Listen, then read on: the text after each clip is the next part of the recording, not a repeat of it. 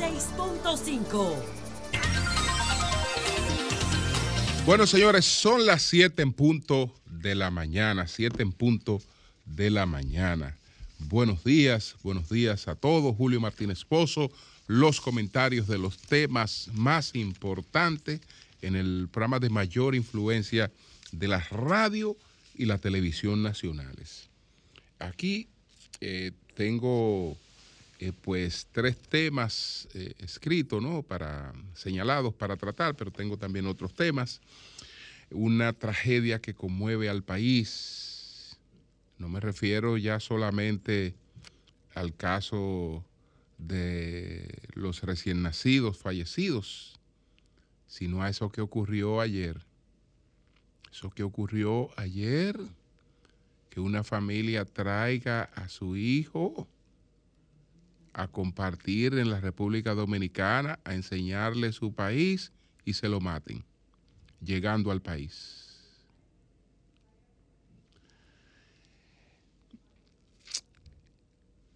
Está, desde luego, también el tema este de la maternidad de los Minas, la muerte neonatal y el intento de aplacar rápidamente esto. Eh, y bueno,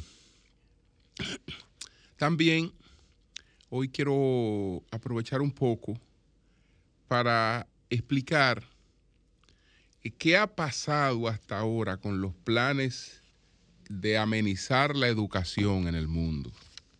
Es decir, de eh, hacer los contenidos de la educación eh, formal eh, más amenos, más empáticos, con la finalidad de provocar mayor interés en los niños. Es decir, ¿qué ha pasado con eso hasta ahora? Y esto lo hago pues eh, citando, citando eh, el ensayo del que he estado hablando en estos días, eh, que es el ensayo que se titula Todo el mundo miente, de Seth Stephen David Owens.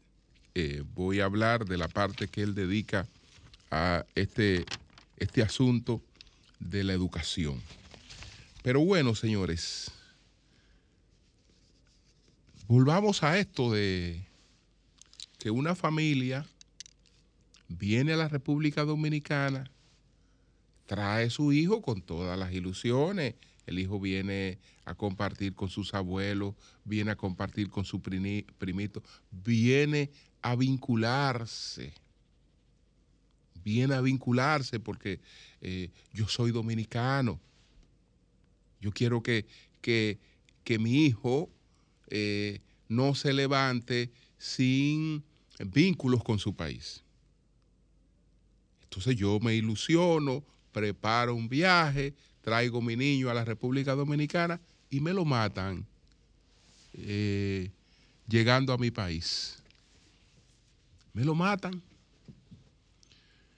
Señores, ¿qué nosotros le estamos diciendo a los principales aliados que tiene la República Dominicana. Ustedes saben, ustedes saben cuál es la principal base de apoyo que tiene la República Dominicana.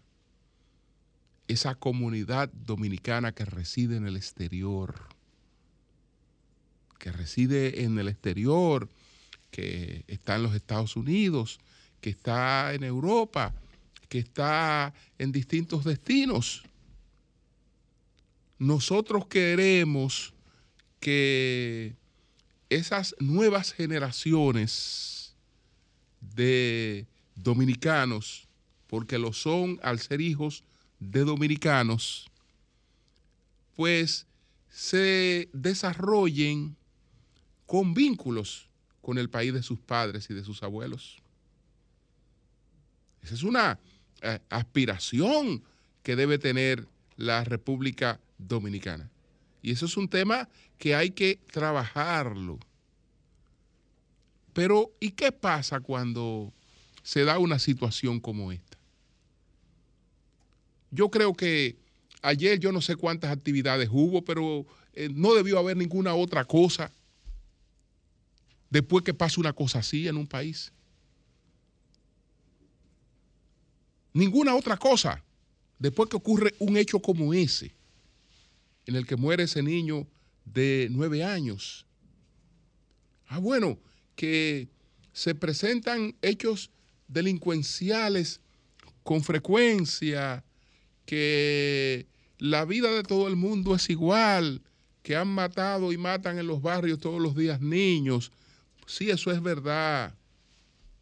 Pero hay hechos, hay hechos que tienen una connotación mayor, aunque sean eh, situaciones similares, aunque sea el mismo hecho, el hecho adquiere connotaciones distintas.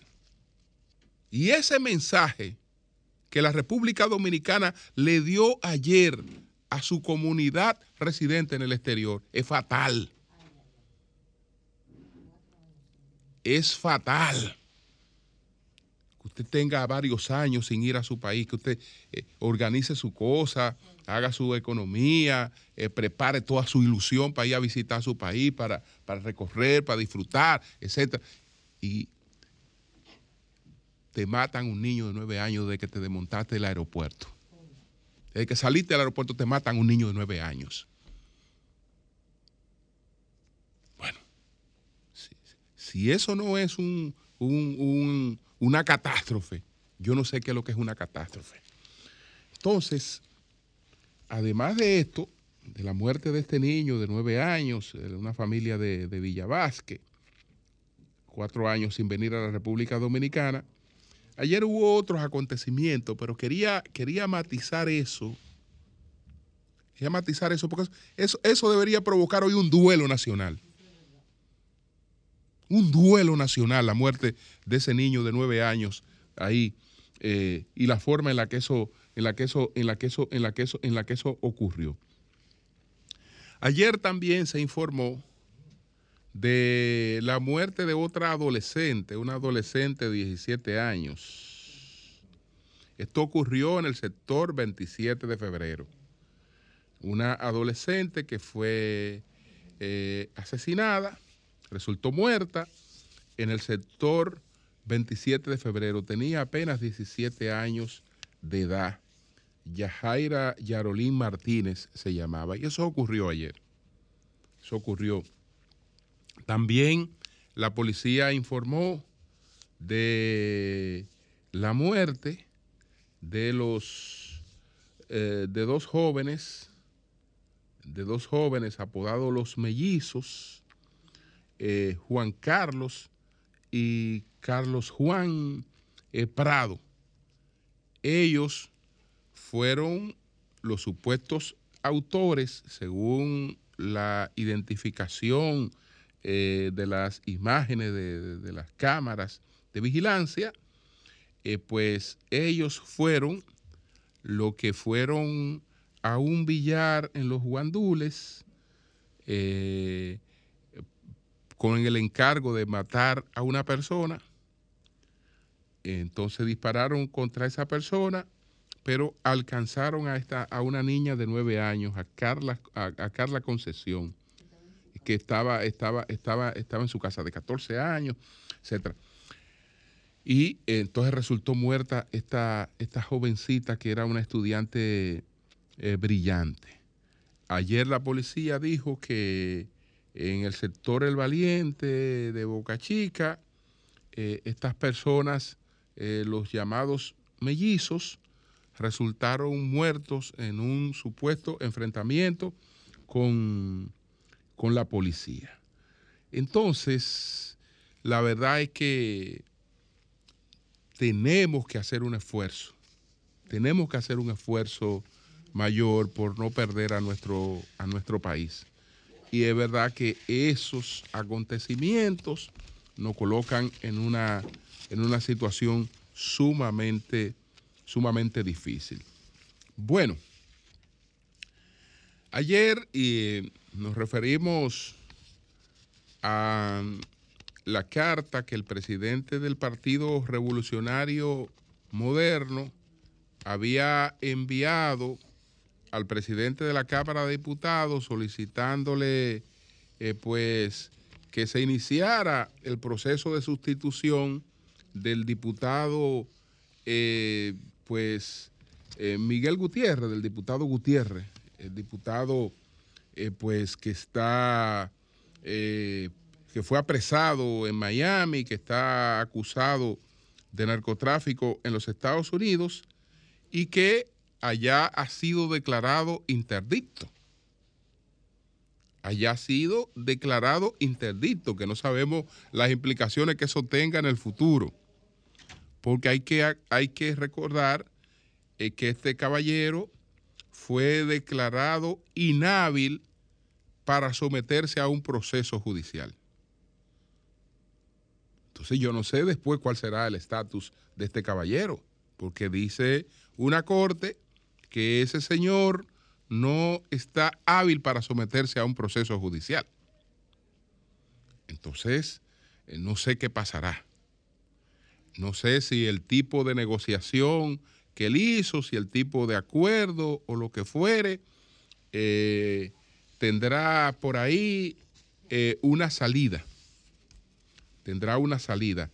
Pero el caso es que ya explicamos en el día de ayer que esa comunicación eh, no guarda ningún tipo de relación con lo que establece la Constitución ni el reglamento de la Cámara de Diputados. El presidente de la Cámara de Diputados, Alfredo Pacheco, informó que la remitió a la comisión o al Tribunal de Disciplina de la Cámara de Diputados, pero eso es un simple trámite es un simple trámite. Los miembros de esa comisión y Pacheco saben que esa cartita de paliza no sirve para ninguna otra cosa que no sea archivarla ahí. Porque un presidente de un partido solo tiene, y un partido político solo tienen intervención en la sustitución de un legislador cuando la vacante se ha establecido no antes de establecerse. Antes de establecerse no tienen vela en ese entierro. Ya eso lo explicamos, lo explicamos ayer y eso lo saben mejor que nosotros los legisladores. Pero bueno, es una manera de, apagar el tema. Eh, perfecto, esta carta de paliza no sirve para nada, pero la remito allí para que eh, ya dejar ese tema por, por, por muerto. Por muerto, porque después de tanto tiempo eh, como, legisladores, etcétera, eh, cómo van a estar eh, con cosas como esa. Pero también en el día de ayer se da a conocer, la Cámara de Diputados da a conocer que está sometida a la justicia por Miguel Gutiérrez, que está reclamando el pago de sus salarios. Pacheco dijo que va a someter eso a ver si procede o no pagarse, eh, pagarle su salario al Pleno. Bueno, Pacheco sabe que eso no es un atributo del Pleno. los derechos fundamentales no están sujetos a votos de mayoría.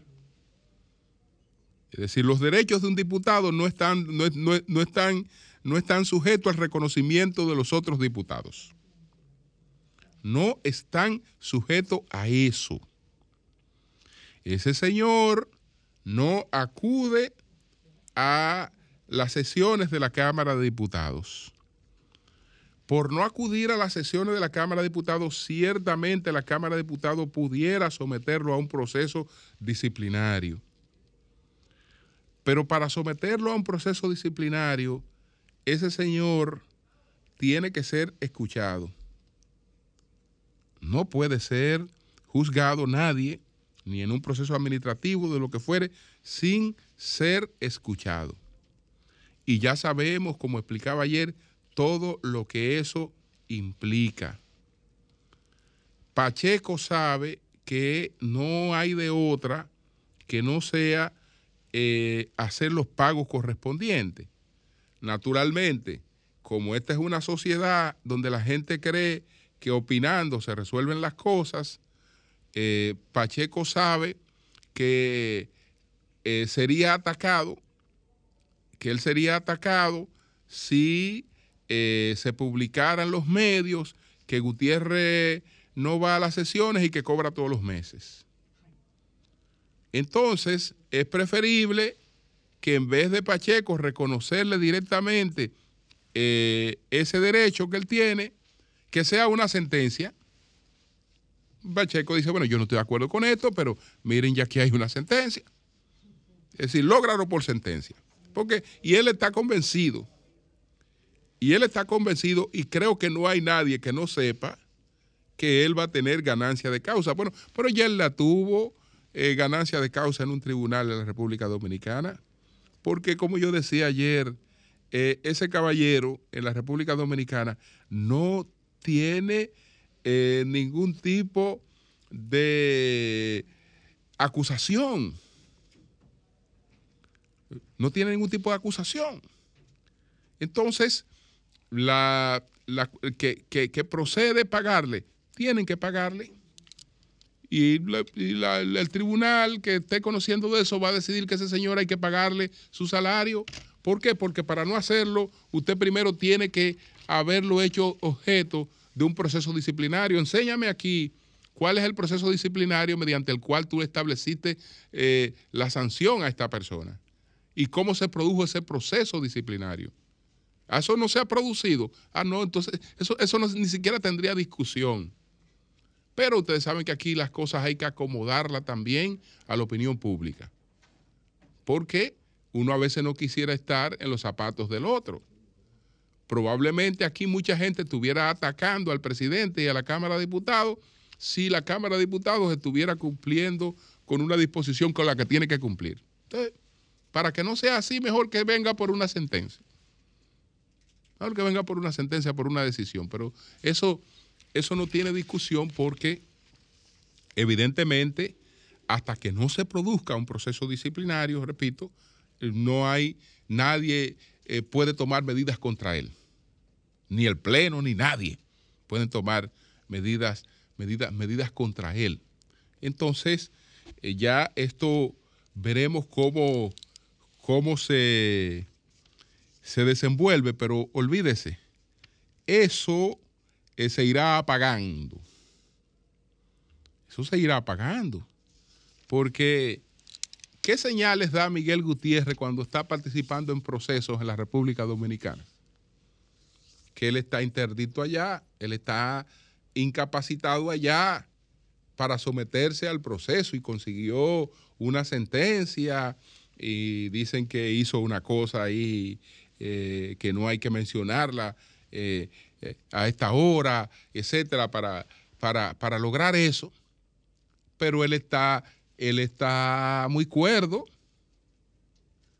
Él está muy cuerdo porque si él tiene un, pues, si tenía un proceso en Santiago y tiene otro proceso aquí en la capital contra la Cámara de Diputados, él está muy cuerdo y él está detrás de sus abogados y él está coordinando cosas. Está coordinando cosas. Entonces con ese caballero habría que hablar. Es obligatorio, sería imprescindible para poderlo someter a un proceso disciplinario, eh, él tiene que ser informado de ese proceso y él tiene que tener eh, sus derechos garantizados en ese proceso, si no, no hay proceso. Y ya ustedes saben lo que eso, lo que eso realmente eh, pudiera, pudiera pues implicar que no es, que no es cosa fácil lo que eso pudiera, pudiera eh, implicar. Bueno, por otra parte, se ha ido buscando, fíjense que en principio se creía que con una nota de prensa, que fue lo primero que se hizo, eh, se resolvía el problema del escándalo de la muerte de los recién nacidos en la maternidad de los Minas. El tema no se quedó ahí, no se quedó ahí porque tal y como destacábamos, eso era una cuestión realmente escandalosa, escandalosa y que, y que, y que tiene que tener consecuencias. No la ha tenido todavía. no la ha tenido todavía, eso no ha tenido consecuencias. Eso lo que ha tenido hasta ahora es un manejo que trata de aplacar un poco el tema. Maniobras. Porque ayer se anunció algo que es procedente. ¿Qué se anunció? Una investigación, que es lo que hay que hacer, que no se ha hecho. No se ha hecho, ¿no? Entonces se anunció una investigación. Ok, vamos a integrar una comisión del Ministerio de Salud Pública, del Servicio Nacional de Salud y del Colegio Médico Dominicano para investigar qué fue lo que ocurrió ahí y que rinda un informe. Y yo me imagino que esa comisión eh, pues estará integrada por especialistas que van a hacer ese informe. Que van a hacer ese informe. Eso es correcto. Porque tenemos que saber exactamente qué fue lo que pasó. No sabemos qué fue lo que pasó. Lo que hemos tenido es intento rápido de buscarle una explicación, la que sea más rápida para tratar de aplacar la opinión pública, pero no sabemos lo que pasó ahí. No sabemos lo que pasó ahí. Entonces, eh, ok, es correcto lo que se anunció ayer, que se va a, integrar una comisión para, investigar lo que, lo que pasó ayer. Pero como eh, hay que contener rápidamente la opinión pública, no solo, no solo se anunció lo de la comisión que va a investigar el asunto, sino la destitución de la sustitución del director y de la encargada del el departamento neonatal. Esas dos personas fueron sustituidas ayer. Pero no, no es que se va, y no, y no, ¿y para qué se dispuso la investigación? ¿Y para qué se dispuso la investigación? Porque se supone que tú tienes que hacer una investigación y sobre la base de lo que te arroja esa investigación, tomar las medidas pertinentes. No, porque el, asunto es apagar el tema, sacar eso de circulación, sacar eso de circulación y eh, estamos haciendo cualquier cosa para sacar eso, ese, e, e, e, ese tema de la palestra inmediatamente. Pero ya la gente percibe ese tipo de cosas y lo sabe. Y lo sabe. Entonces, vamos a darle más seriedad al, manejo de estas cosas. Es decir, lo primero que necesitamos es una investigación. Lo demás, ya usted sabe que es eh, tratar de, de desviar la atención. Porque no hay una investigación. Ahí no se sabe si las consecuencias se quedan solamente en una, en dos o en tres personas. Ahí hay que saberlo todo. Ahí hay que saberlo todo. ¿Qué pasó con esos niños? ¿Qué ocurrió con esos niños posteriormente? ¿Cuántos de esos niños fueron, fueron, fueron eh, devueltos eh, sus cadáveres a sus, a sus progenitores? Hay que saber de todo ahí, pero de todo absolutamente de todo. Ah, no, no, no, no, ya. Eh, decimos que vamos a investigar, pero ya vemos que no queremos investigar nada porque estamos tomando medidas sin hacer investigación para eh, eh, tratar de, apagar un poquito el fuego. Pero yo creo que esas cosas no, no se logran así con tanta, con tanta, con tanta facilidad. Bueno, decía que quería compartir eh, hoy la parte que está dedicada, la parte que Seth Stephen Davidowitz dedica eh, a lo que podemos llamarle, no le llama él así, le llamo yo, la amenización de los contenidos educativos. Es decir, hay preocupación en el mundo por eh, buscar una transformación de los sistemas educativos. Hasta ahora, lamentablemente, no se ha conseguido. No se ha conseguido porque las cosas que se han ensayado, las cosas que se han ensayado demuestran que las clases no pueden ser un relajo. Que no pueden ser un relajo. Es decir, que, que enseñar responsabilidad, enseñar compromiso, no es un relajo. Inmediata, eh, eh, aunque hay que hacerlo lo más digerible posible. Y entonces vemos qué, qué es lo que pasa hasta ahora. Bueno, estoy leyendo la, una parte, un fragmento del capítulo que se dedica, que él dedica a lo que dicen los macrodatos hasta ahora del tema de la educación y de todos los modelos que se han ido ensayando para, para, para variar la educación. En el mundo, en el mundo hay muchas ideas fabulosas sobre cómo se puede transformar la educación. hay muchos proyectos y eh, eh, muchas ideas interesantes de cómo se puede transformar la educación. Pero dice el señor Bill Gates, el señor Bill Gates dice que la práctica es el valle de la muerte al que concurren las mejores ideas a exhalar su último suspiro. Es decir, una idea puede ser fabulosa. Sin ser llevada a la práctica no es, no es más que una quimera. Y es la práctica realmente la que dice si esa idea es, pertinente sobre el papel, sobre el papel o en una eh, presentación, eh, pues la idea es fabulosa las ideas son fabulosas y el mundo está lleno de ideas fabulosas. Ahora, ¿qué ha pasado con esas ideas cuando esas ideas se llevan a la práctica? Entonces, ahí vemos eh, cuáles sobreviven y cuáles no, cuáles no sobreviven. Entonces, eh, César Stephen David Owe en todo el mundo miente explica lo siguiente sobre el tema este de la educación. Él dice que Benjamin F. Jones que es un economista eh, de Northwestern, eh, pues eh, que está tratando de usar las pruebas A, B para ayudar a los niños a aprender mejor.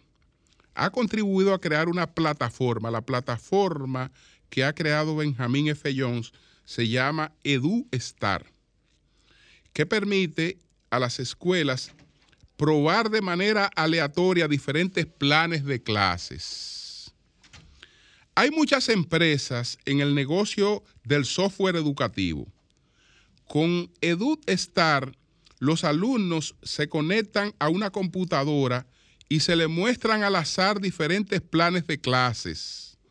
Luego pasan unas pruebas breves para ver cómo han procesado el material.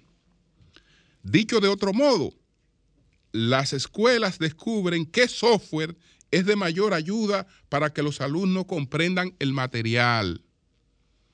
Hasta la fecha, y le está hablando este caballero, eh, Stephen David Owe, que es uno de los hombres más actualizados del mundo de la tecnología.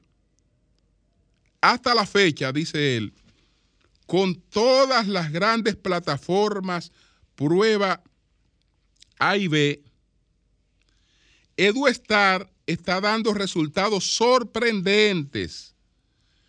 Un plan de clases con el que se entusiasmaron muchos educadores incluía un programa de enseñanza de fracciones con juego. Es decir, había muchos educadores entusiasmados con un plan de enseñanza que incluía un programa de enseñanza de fracciones con juego.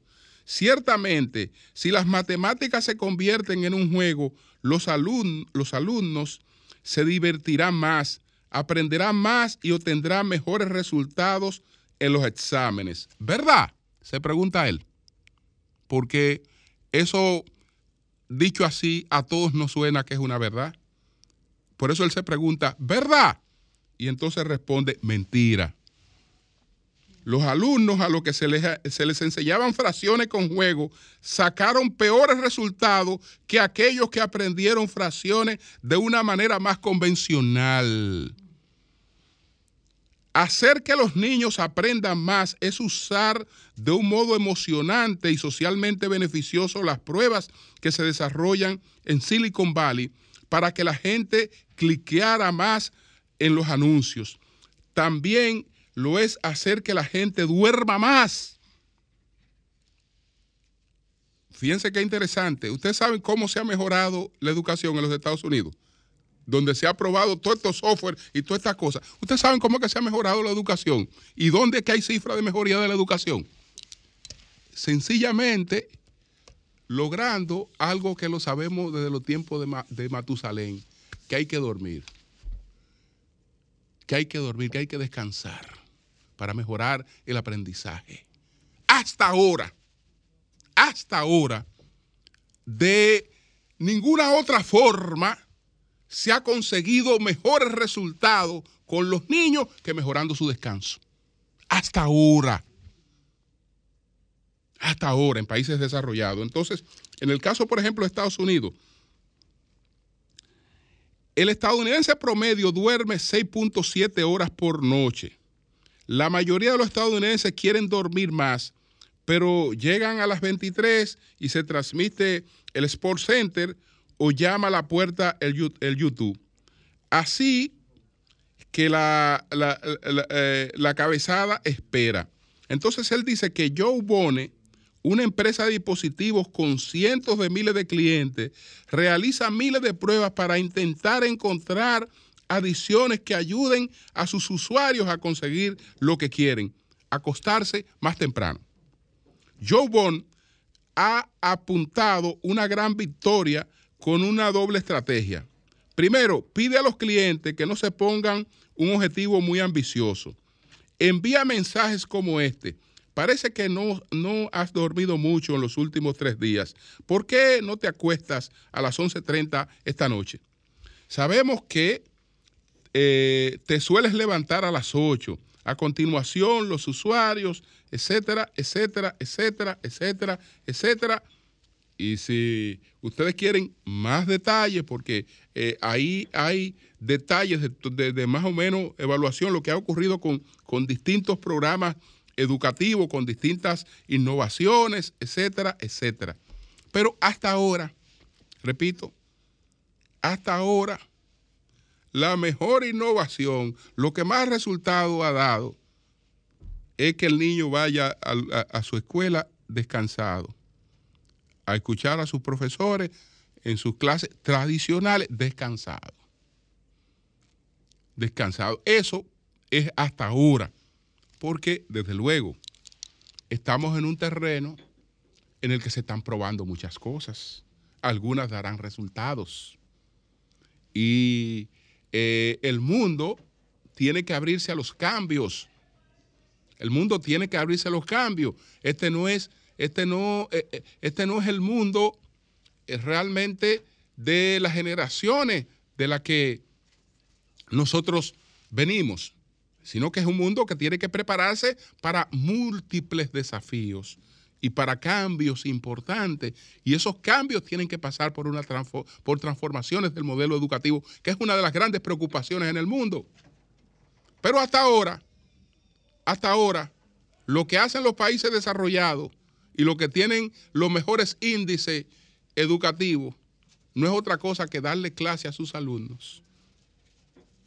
Darle clase a sus alumnos con innovaciones, pero darle clase a sus alumnos darle contenido, eh, vinculárselo con eh, otro tipo de cosas, pero eh, el descanso, el descanso ha sido hasta ahora la clave y eso se supone que lo sabíamos desde hace mucho tiempo, pero con nuestros nuevos estilos de vida no estamos olvidando de eso. Cambio y fuera.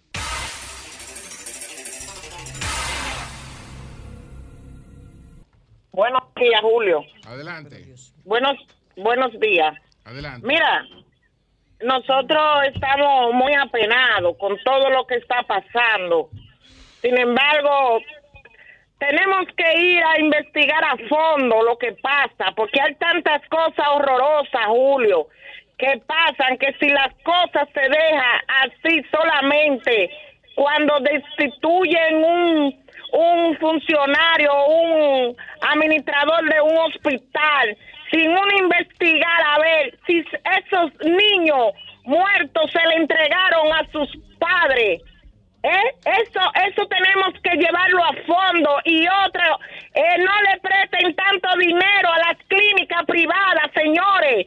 Vamos a atender al sector público, que ahí es que está el pueblo, donde no hay dinero, donde los pobres asisten a un hospital. Vamos a tener más sensibilidad humana. Gracias. Bien, buenos días, adelante. Sí, buenos días, Julio. Bendiciones. Te saluda Merán aquí de los Huaricanos. Adelante.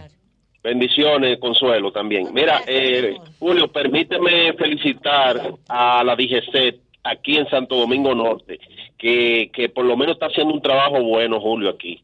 Lo felicito y, eh, en medio del caos y el desorden de la gente, porque nosotros somos parte del problema, ellos están haciendo un buen trabajo. Pasen buenos días, Julio. Bien. Buenos días, adelante. Buenos días, Julio Martínez Pozo. Adelante. El mejor comunicador de toda la República Dominicana e internacional. Sol de la mañana, Tito Sánchez, la conciencia de los minas. Julio, Lula Silva, gana con arrastrándose que gana el poder. Porque Bolsonaro fue un empate que hubo, casi coge para China. Pero ganó Lula. Sí, pero cogió para China. Señores, proponiendo un acuerdo de paz, doña Consuelo. Y Hágame primero favor. fue Estados Unidos que antes de ir a China. Sí, pero está bien, ¿verdad? Hoy el tema que yo quiero, un acuerdo de paz que proponiendo Lula. Porque Lula es un, comunista trasnochado. ¿Y qué?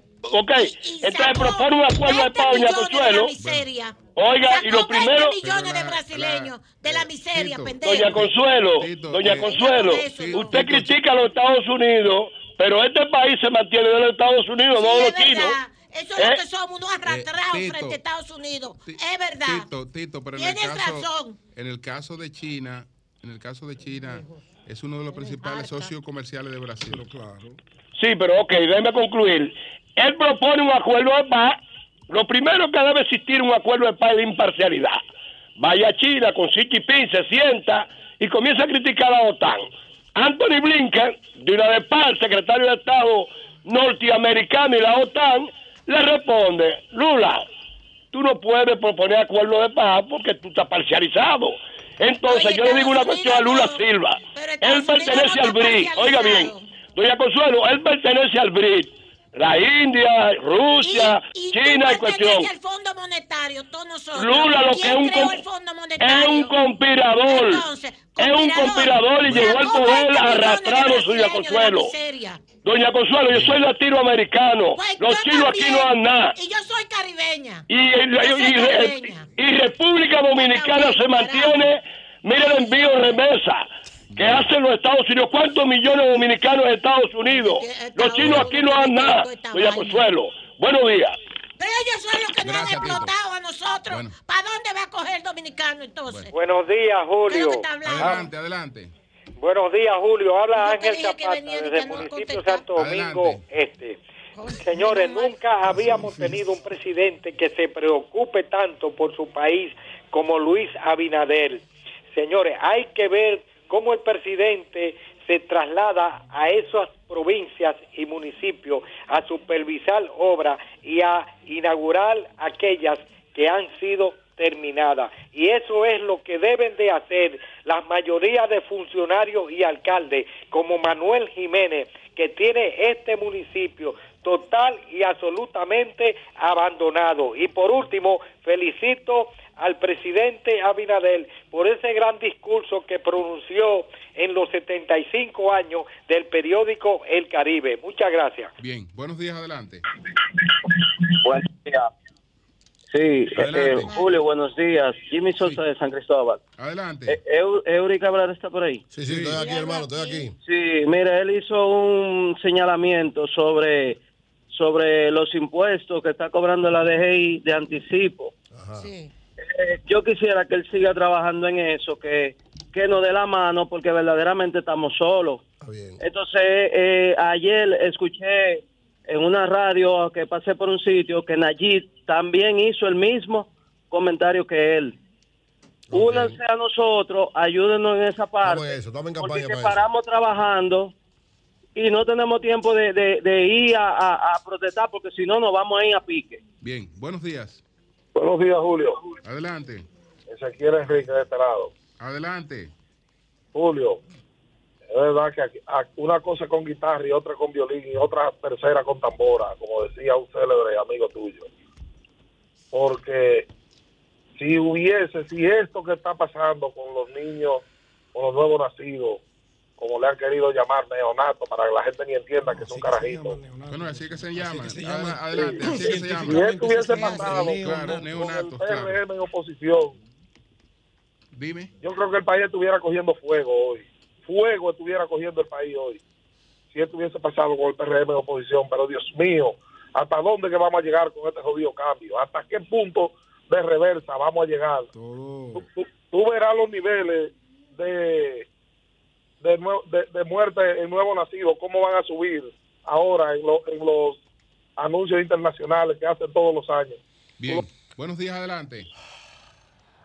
Buenos días. Buen día, Julio. Adelante.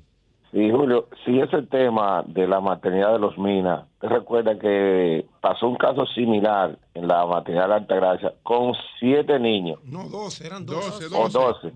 O doce.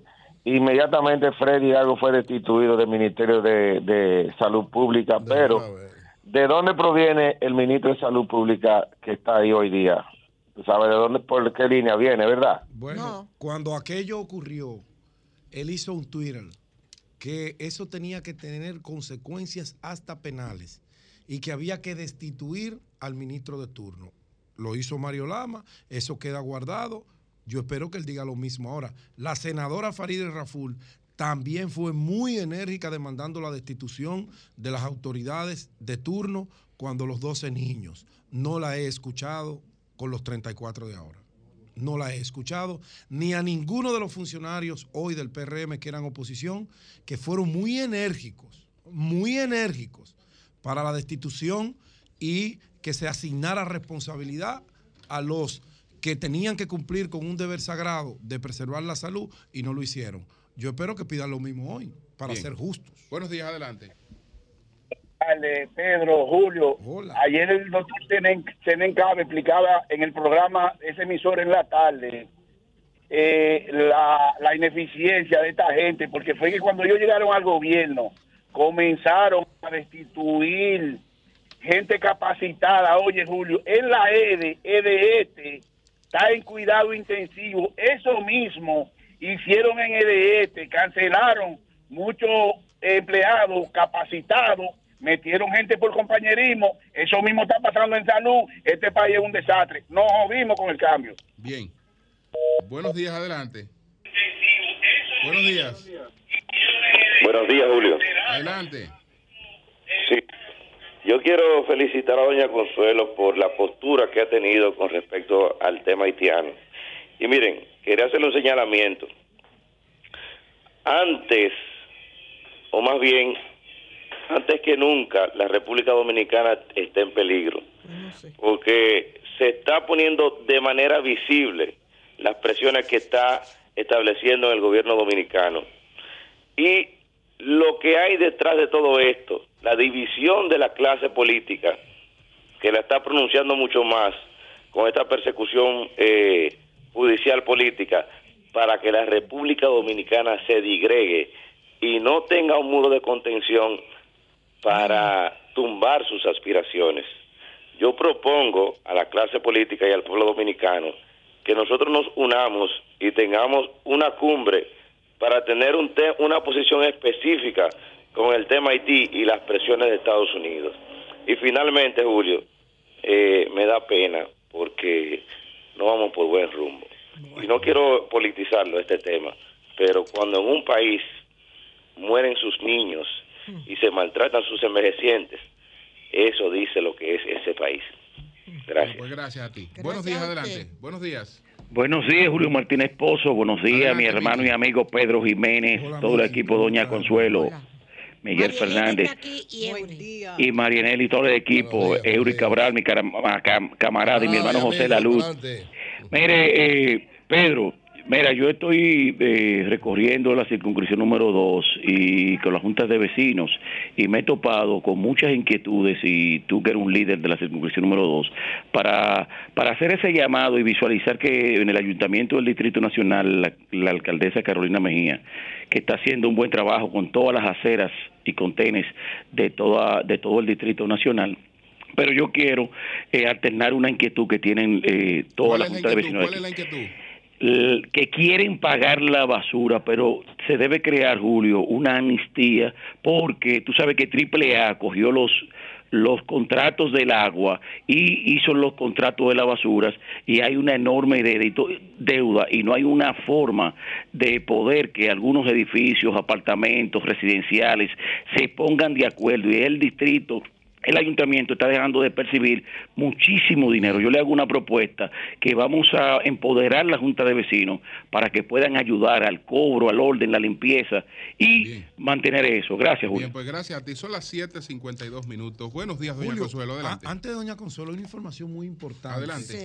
Tú le has dado mucho seguimiento al tema de la demanda por acoso sexual de las dos damas que laboraban en la Cámara de Cuentas. Bueno ya la Suprema Corte de Justicia le designó un juez o una jueza especial, y aquí tengo los detalles de, eh, para conocer de esa demanda.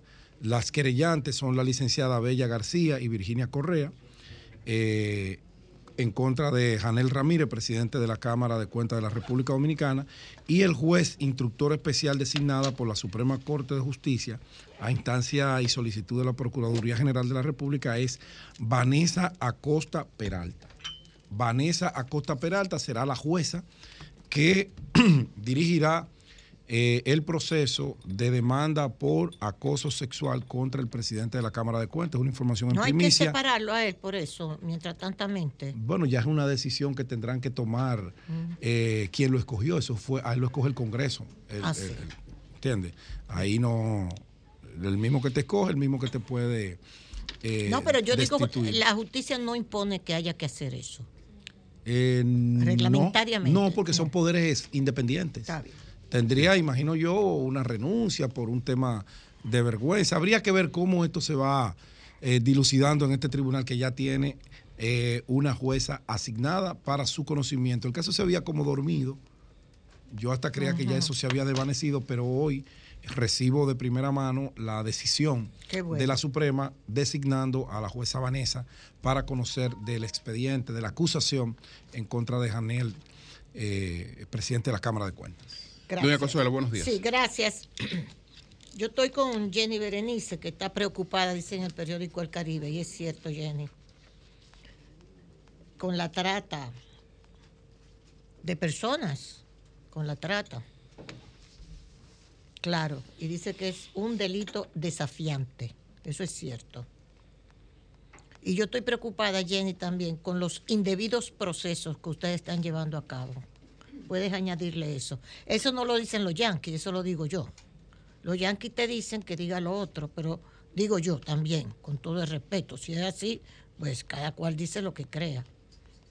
Pero como tú estás tan preocupada por la trata, supongo que la señora que vino, la señora Sherman también, yo estoy preocupada con los indebidos procesos que la justicia está llevando a cabo aquí en el país, que está afectando la democracia, no es solamente a las personas que están sufriendo eso y a los 70 mil presos preventivos que hay en la en la en la en las cárceles dominicanas que son como son unos infelices muertos de hambre. Porque los únicos que se distinguen para nosotros mismos o sea nosotros vimos la luz de la de los presos preventivos porque se llevaron estos ricos los hermanos de Danilo lo que son los empresarios etcétera hemos todos incluyéndome a mí pusimos el tema en la palestra. Pero son el 70% de los presos es preventivo. Pero eso no causa ningún horror, como dice Carmen Inver, porque son muertos de hambre. Está bien, paren las cárceles, párenla. Y, y, cojan ahora a Macarrulla y metan los presos también, y al hijo, al que sea, para que se vea todavía mejor todo. Y no terminen lo que se está haciendo de las cárceles, para que sigan en esas condiciones los presos, porque son muertos de hambre la gran mayoría. Pero eso no molesta, la trata sí, que molesta la trata, y existe. Estoy de acuerdo con usted. Pero no es lo único.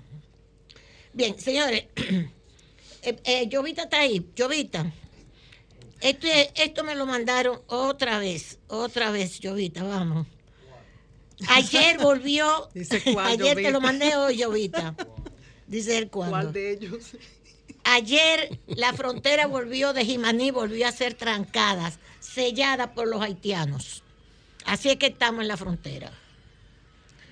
Ellos colocaron camiones para no dejar, hubo que buscar este esa grúa, ese, ¿qué es lo que es eso, Pedro? No es una grúa, es como una... Vamos a ver. Un, vehículo pesado, míralo ahí. Eso es una furgoneta.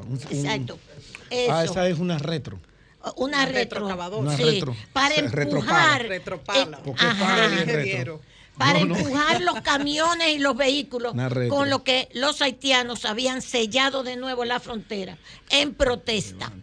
Ya lo hicieron la semana pasada, pasaron los camiones como pasaron, parece ser que era, que era lleno de arroz o de otra cosa, no se sabe, porque pasaron sin ser chequeados. Los guardias dominicanos no pudieron hacer nada. Rompieron las puertas. Hay uno que dice, están rompiendo las puertas. Y menos mal que no hubo una tragedia. Ya ayer volvieron a hacer lo mismo. Sellaron la frontera, los haitianos. Perfecto, no hay problema. Para allá es que vamos. Para allá es que vamos. Bien, en ese sentido también quiero decirles que ayer se inauguró, tengo entendido que fue ayer, y tiene que haber sido ayer, porque la información salió por la tarde. Se inauguró una feria del, del vehículo eléctrico en China, en Shanghai. Dice que ahora mismo la información del Washington Post dice que ya China, el vehículo eléctrico llegó a China para quedarse. Pero hay una característica interesante en todo esto.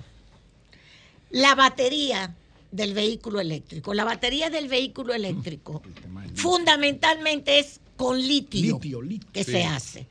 Y el triángulo del litio, como se le llama, está en Sudamérica, Bolivia principalmente, Chile. también, y Australia, por el otro lado también está Australia, con menos, Estados Unidos tiene litio, pero menos. Y esto ha dado una escasez del litio. Tengo esa información desde la semana pasada. Hay escasez de litio porque no es tan fácil explotarlo. Entonces, ¿qué han hecho los chinos? Óigame lo que dice la información. Los chinos han buscado el sodio, el sodio para sustituir el litio. No tiene la misma potencia el sodio que la sal común, pero es más barato que el litio, está en todas partes. Y ustedes saben con quién está haciendo China los experimentos de las baterías con sodio el carro eléctrico y las baterías con sodio en unos laboratorios, se llama así, en en esta población china. Dice Changsha, en lo más profundo del interior de China, miles de químicos. Oigan, Julio que estaba hablando de la educación, ¿eh?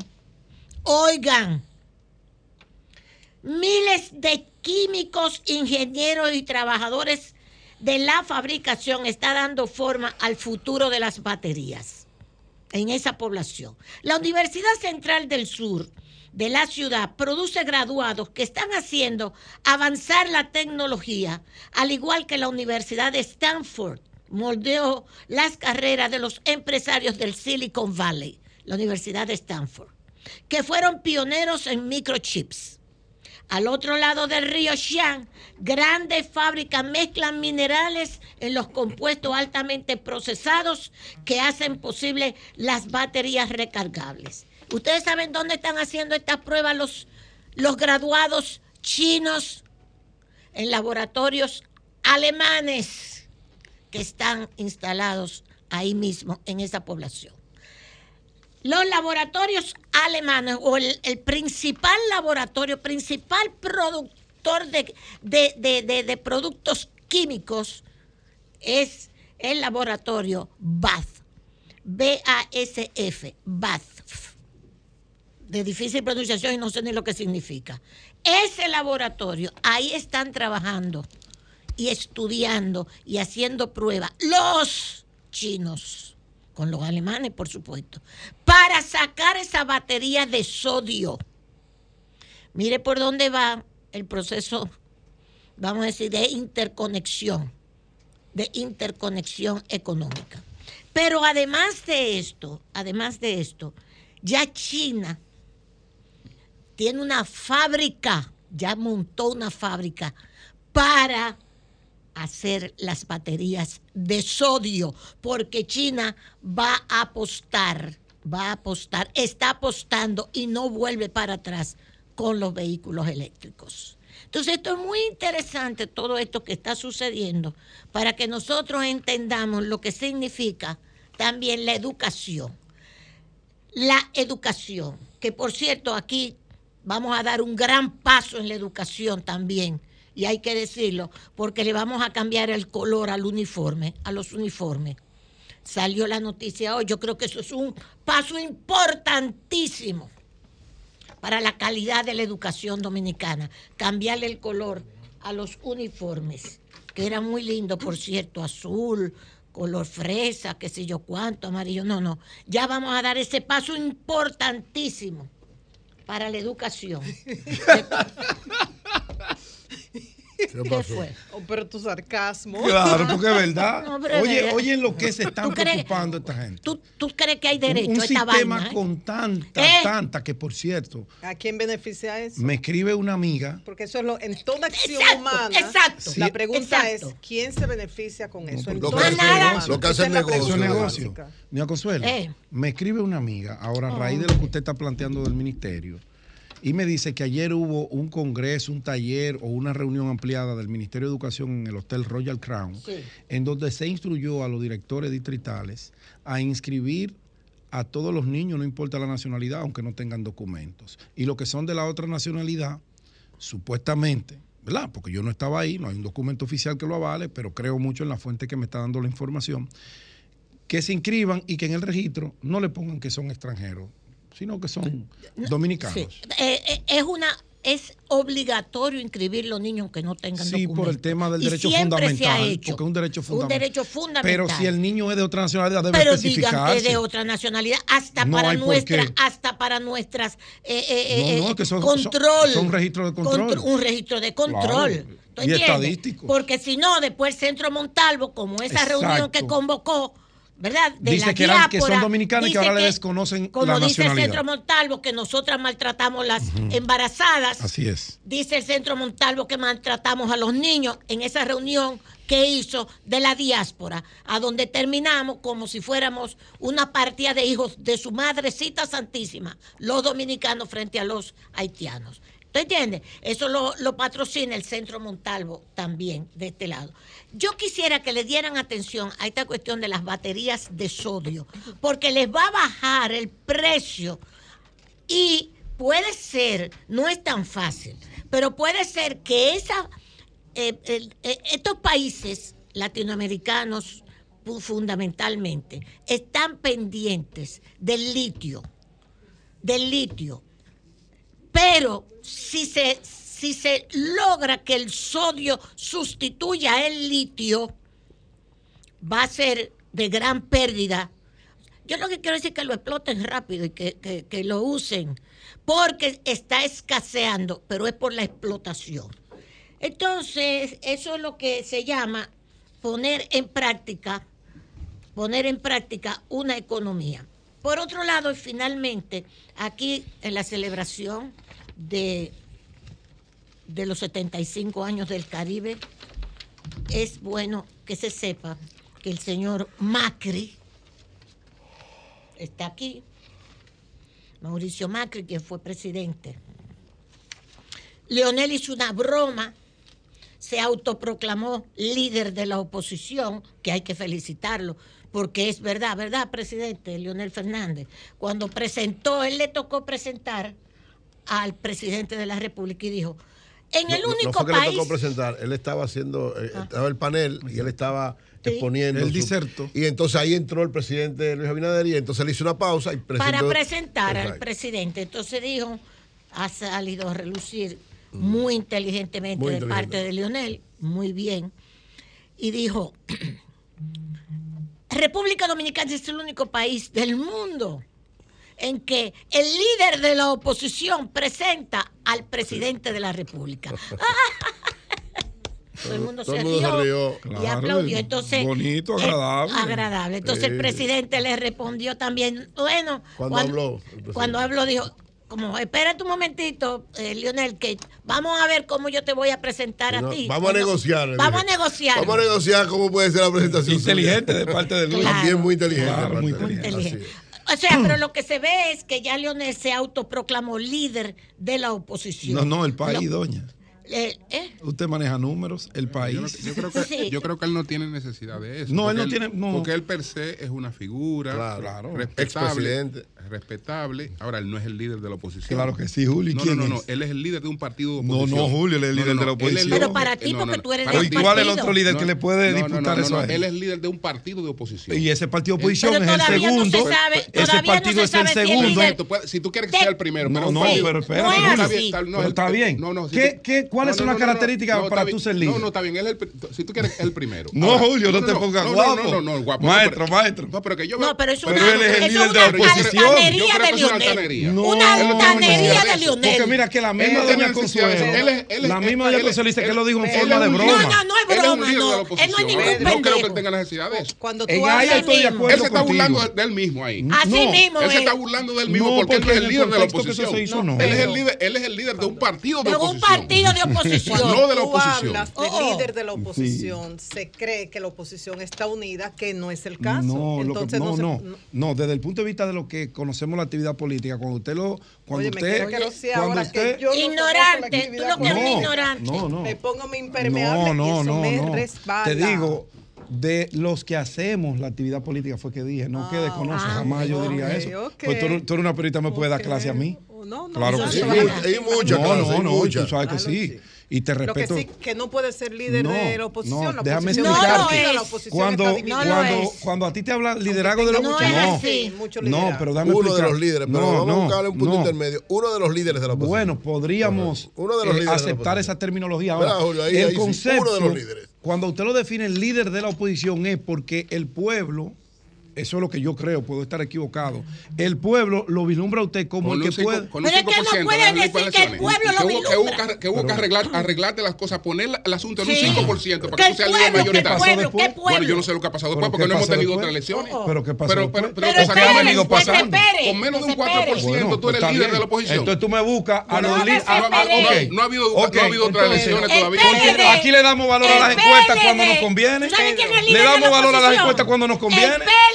Es el líder de la oposición. ¿Cuál? El partido más. ¿Con el quién? PLD. ¿Pero con quién? Digamos, que pero dígame con quién.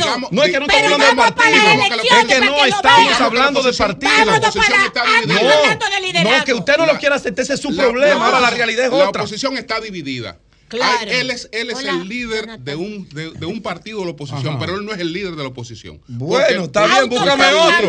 Pues está bien, búscame no hay otro. No hay otro. No hay, Bueno, pero es que no hay, es verdad. Es que no hay. No hay. Pero, pues, ¿Quién es? A ver, es el líder de la oposición. Pero perfecto, ¿Quién es? Guillermo Moreno. Él no lo es. Pero vamos, a la realidad. Perfecto. Pero él tampoco. Ah, está bien.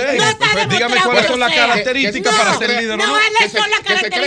No lo no. No, porque con todo su engreimiento. Que no, eso es un tema de engreimiento y ustedes saben que no. Es un tema de realidad. Él dijo que él es el líder de la oposición, o él dijo que, eh, que un líder de la oposición. Bueno, si fuera así, no, no hubiera discusión. Él no dijo que él es el líder. Yo lo escuché el video. Bueno, Él pero dijo, si "Oye, fuera no, así, bien". ayudan, Él pero- dijo, no, "Oye, no, no, no, pero si-.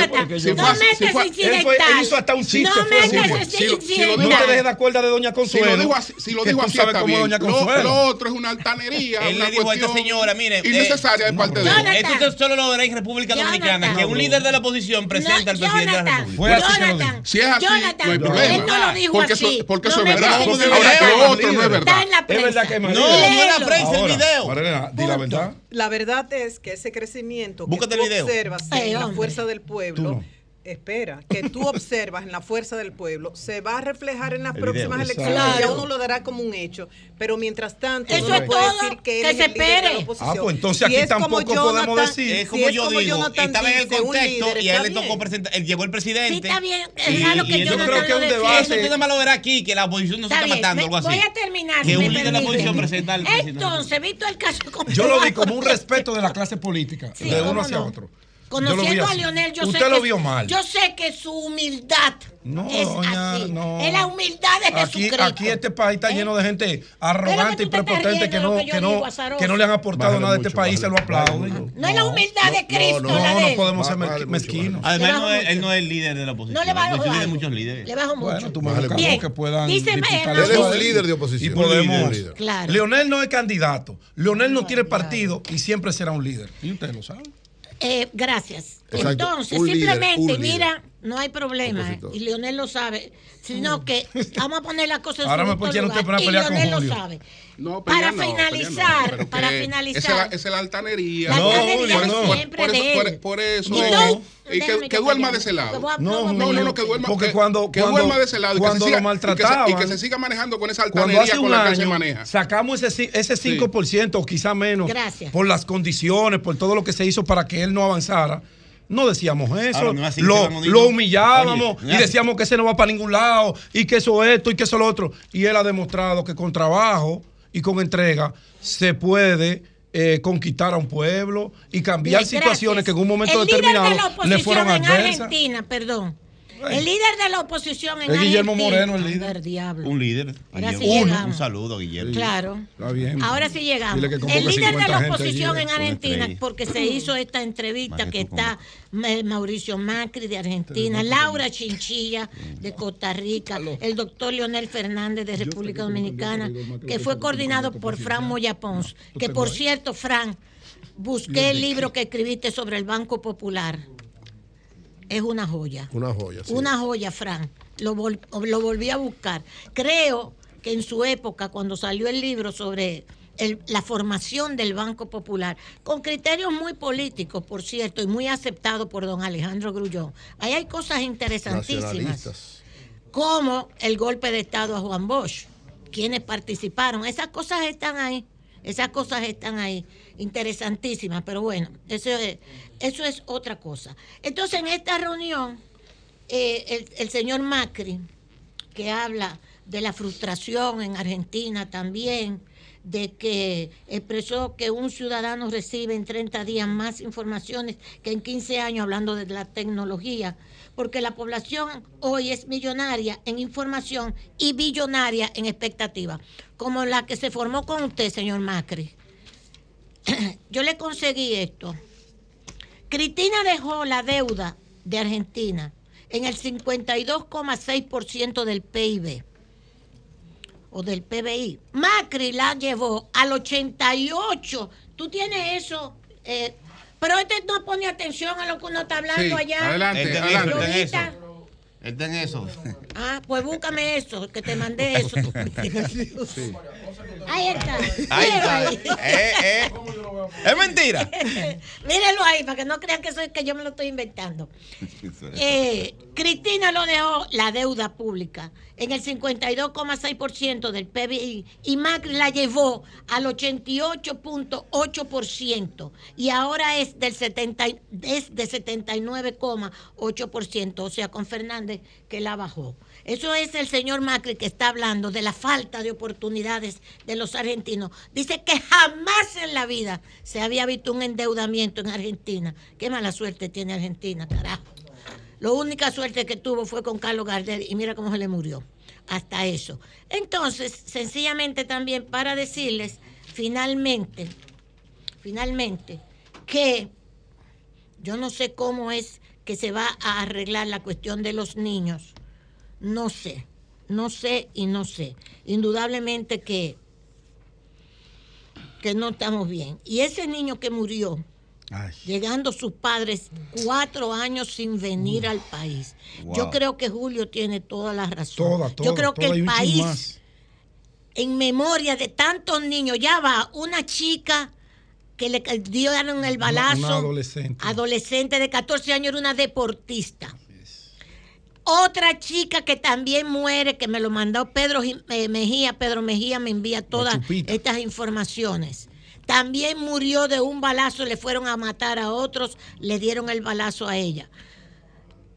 este niño que muere, llegando sus padres cuatro años sin venir al país, yo creo que, que el presidente debe llamarnos a hacer un duelo nacional.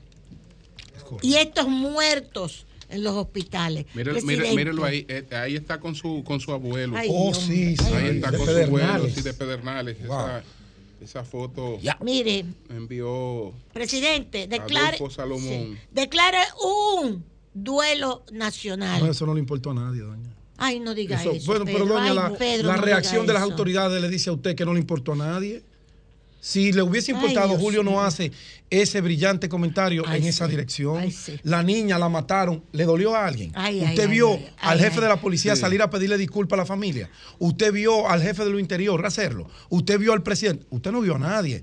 No les importa. Todo le da igual. Bueno, el caso presidente, yo creo que tiene que hacer eso. Declare un duelo nacional por todas estas cosas que están sucediendo.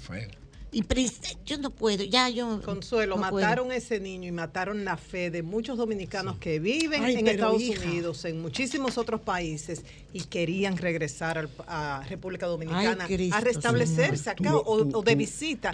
ya le tienen miedo porque no es la primera muerte de un dominicano que viene de visita acá residiendo en Estados Unidos. Adultos incluso. Así es. ¿Y a dónde que vamos a llegar, señor? Pero ¿a dónde? Con esta inseguridad, ¿a dónde? Con todo y todo, David está haciendo un trabajo para atraer turistas, señores. Eso es un trabajo que hay que reconocérselo. E, este muchacho, desde el primer día, se, ha, viajado el mundo entero para que vengan los turistas para acá. Ese esfuerzo enorme que se está haciendo por ese lado, no lo podemos, no lo podemos dejar perder, señores.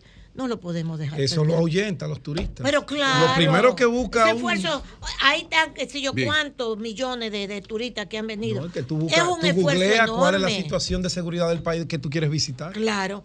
No estamos mexicanizando aquí. Mexicanizando. Lo único que falta es que comiencen a matar periodistas otra vez. no relaja con eso. No, pero en México es así. No, no, yo renuncio en mí. Vámonos.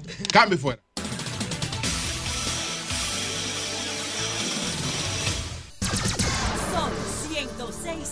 Cinco 8.23 minutos. Buenos días, Marilena. Buen día, Julio. En estos momentos, una representación de la coalición para la defensa de las áreas protegidas está entregando un documento en la Procuraduría. Por, claro que sí que yo me voy a referir a la presentación en el día de ayer en Sol de la Mañana del titular de la Dirección General de Alianzas Público-Privadas. Claro que sí. La buena noticia para ustedes es que van a tener todas las campanas de este tema. El martes, el programa a través de mí se hizo eco de la denuncia hecha por la coalición.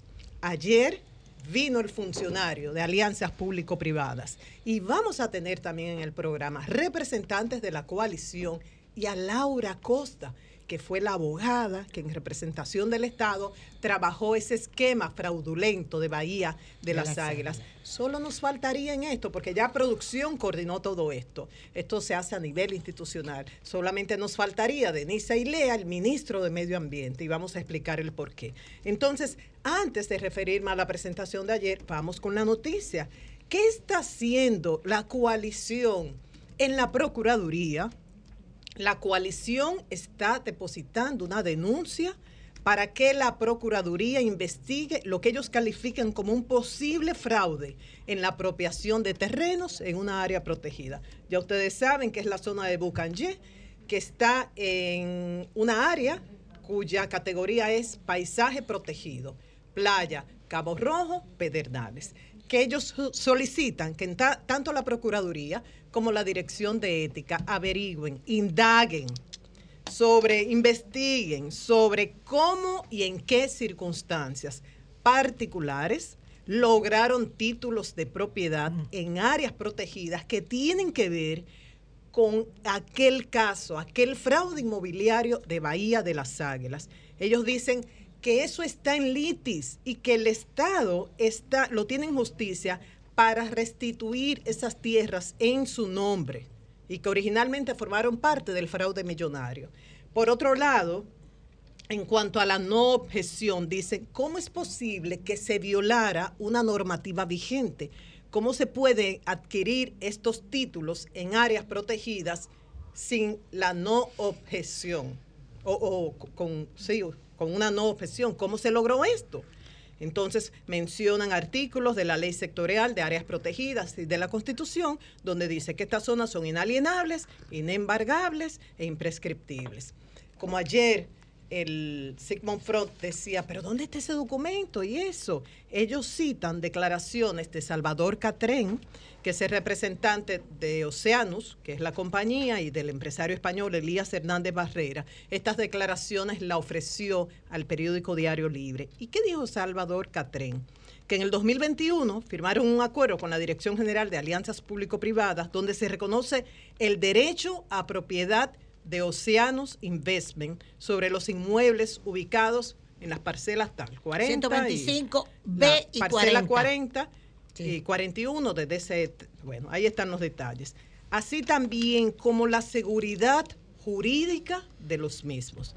Y se preguntan ellos si debería ser del interés del Ministerio Público y de la Dirección General de Ética e Integridad procurar con los funcionarios firmantes y la jurisdicción inmobiliaria si este acuerdo se ha utilizado como base para la obtención de estos títulos presumiblemente de origen fraudulento. Ese acuerdo que cita Salvador Catrén, que es el abogado representante de la empresa española, sirve de, de, base para obtener los títulos que según la coalición son de origen fraudulento. Es una pregunta que se hace. Por otro lado, dice el Ministerio de Medio Ambiente, no puede alegar desconocimiento de que estos trabajos se estaban realizando en áreas protegidas. ¿Por qué? Porque ellos recibieron una comunicación del empresario hablando del inversionista, hablando de estos títulos y el ministerio emitió un informe sobre cerco y remoción de suelo de estos terrenos y que además hubo, tal y como dijimos el martes, una serie de reuniones entre los ambientalistas y el, tanto el ministro Miguel Seara Hatton como el viceministro de Áreas Protegidas Federico Franco informándole de esta situación. Entonces permítanme leer este párrafo que creo que es clave este es el comunicado que ellos van a dar a conocer en cuestión de minutos. Esto es primicia para Sol de la Mañana, en cuestión de minutos, porque están en la Procuraduría depositando la denuncia con los documentos correspondientes. Documentos muchos de los cuales yo he visto, los tengo, pero no puedo hablar de esto porque ya esto entra en una fase de investigación. Entonces, ¿qué dicen ellos? Siendo así, consideramos pertinente que el Ministerio Público y las autoridades competentes abran una investigación sobre las posibles responsabilidades por acción y omisión en las que podrían haber incurrido la jurisdicción inmobiliaria, la Dirección General de Alianzas Público-Privadas y el Ministerio de Medio Ambiente, para que hoy tengamos como resultado que la titularidad en un área protegida que está resguardada por la Constitución y las leyes haya sido transferida a particulares que obtuvieron más de 15 títulos en el último año ayer se dijo que desde el 2015 o algo así, ellos hablan de títulos obtenidos en el último año, en este periodo de gobierno, y que estos estén haciendo ocupación de la misma y solicitando permisos para la construcción allí de un complejo hotelero. Y ya ustedes saben que ahí está la Fundación Acción Verde, eh, también la, la, Comisión Ambiental de la UAS, está Grupo Jaragua, eh, Sociedad Ecológica del Cibao, un grupo de asociaciones. ¿Quiénes forman esta coalición? ¿Son de la oposición? ¿Son del PLD? ¿Son de la Fuerza del Pueblo? No, son ambientalistas que tienen 10, 20, 30, 40 años trabajando con este tema. Es un equipo multidisciplinario. Aquí hay, además de ambientalistas, economistas, abogados, cartógrafos y contratan cuando necesitan un trabajo con una tecnología eh, muy de avanzada, contratan estos trabajos y saben que nadie les ha cobrado porque aquí hay mucha conciencia de lo que significa proteger los recursos naturales. Estos ambientalistas, esta coalición, fue la que denunció el caso de Cotubanamá. Ustedes recuerdan que hizo que el entonces presidente Danilo Medina formara una comisión, creo que estaba Gustavo Montalvo, estaba el consultor jurídico y el entonces ministro de Medio Ambiente Ángel Esteves, y en enero que se formó esta comisión, estuvieron trabajando y en junio dijeron, no procede la autorización que le dio Medio Ambiente. Y le tocó entonces a Orlando Jorge Mera, con el cambio de gobierno, cancelar esa autorización. Pero eso fue fruto del gobierno anterior, que después que el ministro de Medio Ambiente lo había autorizado, revisaron y vieron que no procedía desarrollar un proyecto turístico en una área protegida y tuvieron que echar para atrás. Gracias a esta coalición. Hay algunos ambientalistas de estos, eh, biólogos y de otras profesiones, que se dedican exclusivamente al tema. Pero hay otros que viven o de la publicidad, de otras áreas, y dedican su tiempo libre como un sacerdocio a este trabajo. Entonces no son ni busca dinero, ni están buscando protagonismo, nada que ver. Es un equipo, como dije, multidisciplinario y busca consenso siempre. Con relación a lo que dijo ayer el titular de alianzas público-privadas, bueno, él habló de las tres parcelas, estamos de acuerdo, eso mismo lo dije yo el martes hubo tres parcelas. ¿Y qué se hizo con el caso de Bahía de las Águilas? Se priorizó la parcela que tenía que ver con ese proyecto que se estaba desarrollando. Y entonces las otras dos dijeron, no, estas no van a entrar en este caso. ¿Cuál fue la decisión? Pero Laura Costa lo explicará mejor como abogada y que manejó el caso cuando venga aquí a Sol de la Mañana, que ya confirmó. Pero ¿qué, ¿qué, decidieron ellos? No, no vamos a apelar. ¿Por qué? Porque eso es incidental y que el proceso tome más tiempo. Vamos a enfocarnos en lo de la Bahía de las Águilas, que es lo que nos corresponde a nosotros. Por otro lado, él dijo, no, el acuerdo que hemos firmado es que, ok, ustedes van a invertir y nosotros nos comprometemos con la infraestructura, que sea acueducto, aeropuerto, hasta ahí está muy bien. Y dice, bueno, que muestren el documento. Como les dije, he tenido acceso a una serie de documentos aunque haya un comunicado de una organización que tenga credibilidad como la coalición, yo no me atrevería a fijar una posición a menos que vea documentos y que sepa que eso está debidamente comprobado. Pero como dije, en esta fase que está la investigación, ya eso le, toca a la Dirección de Ética y a la Procuraduría. Yo creo que tienen una buena oportunidad de demostrar, bueno, primero quién tiene la razón, si es la coalición o es alianza público-privada. Y por otro lado, si se va a perseguir lo incorrecto con todos, no de una manera selectiva. Yo creo que ya está aquí aclarado. Ah, falta lo del ministro de Medio Ambiente. ¿Por qué? Porque el ministro de Medio Ambiente, Miguel Seara Hatton, tiene que aclarar cómo, si sabía que eso estaba ocurriendo en, en áreas protegidas, lo permitió. ¿Por qué emitió ese informe de cerco y remoción de suelos en una área protegida para un proyecto turístico?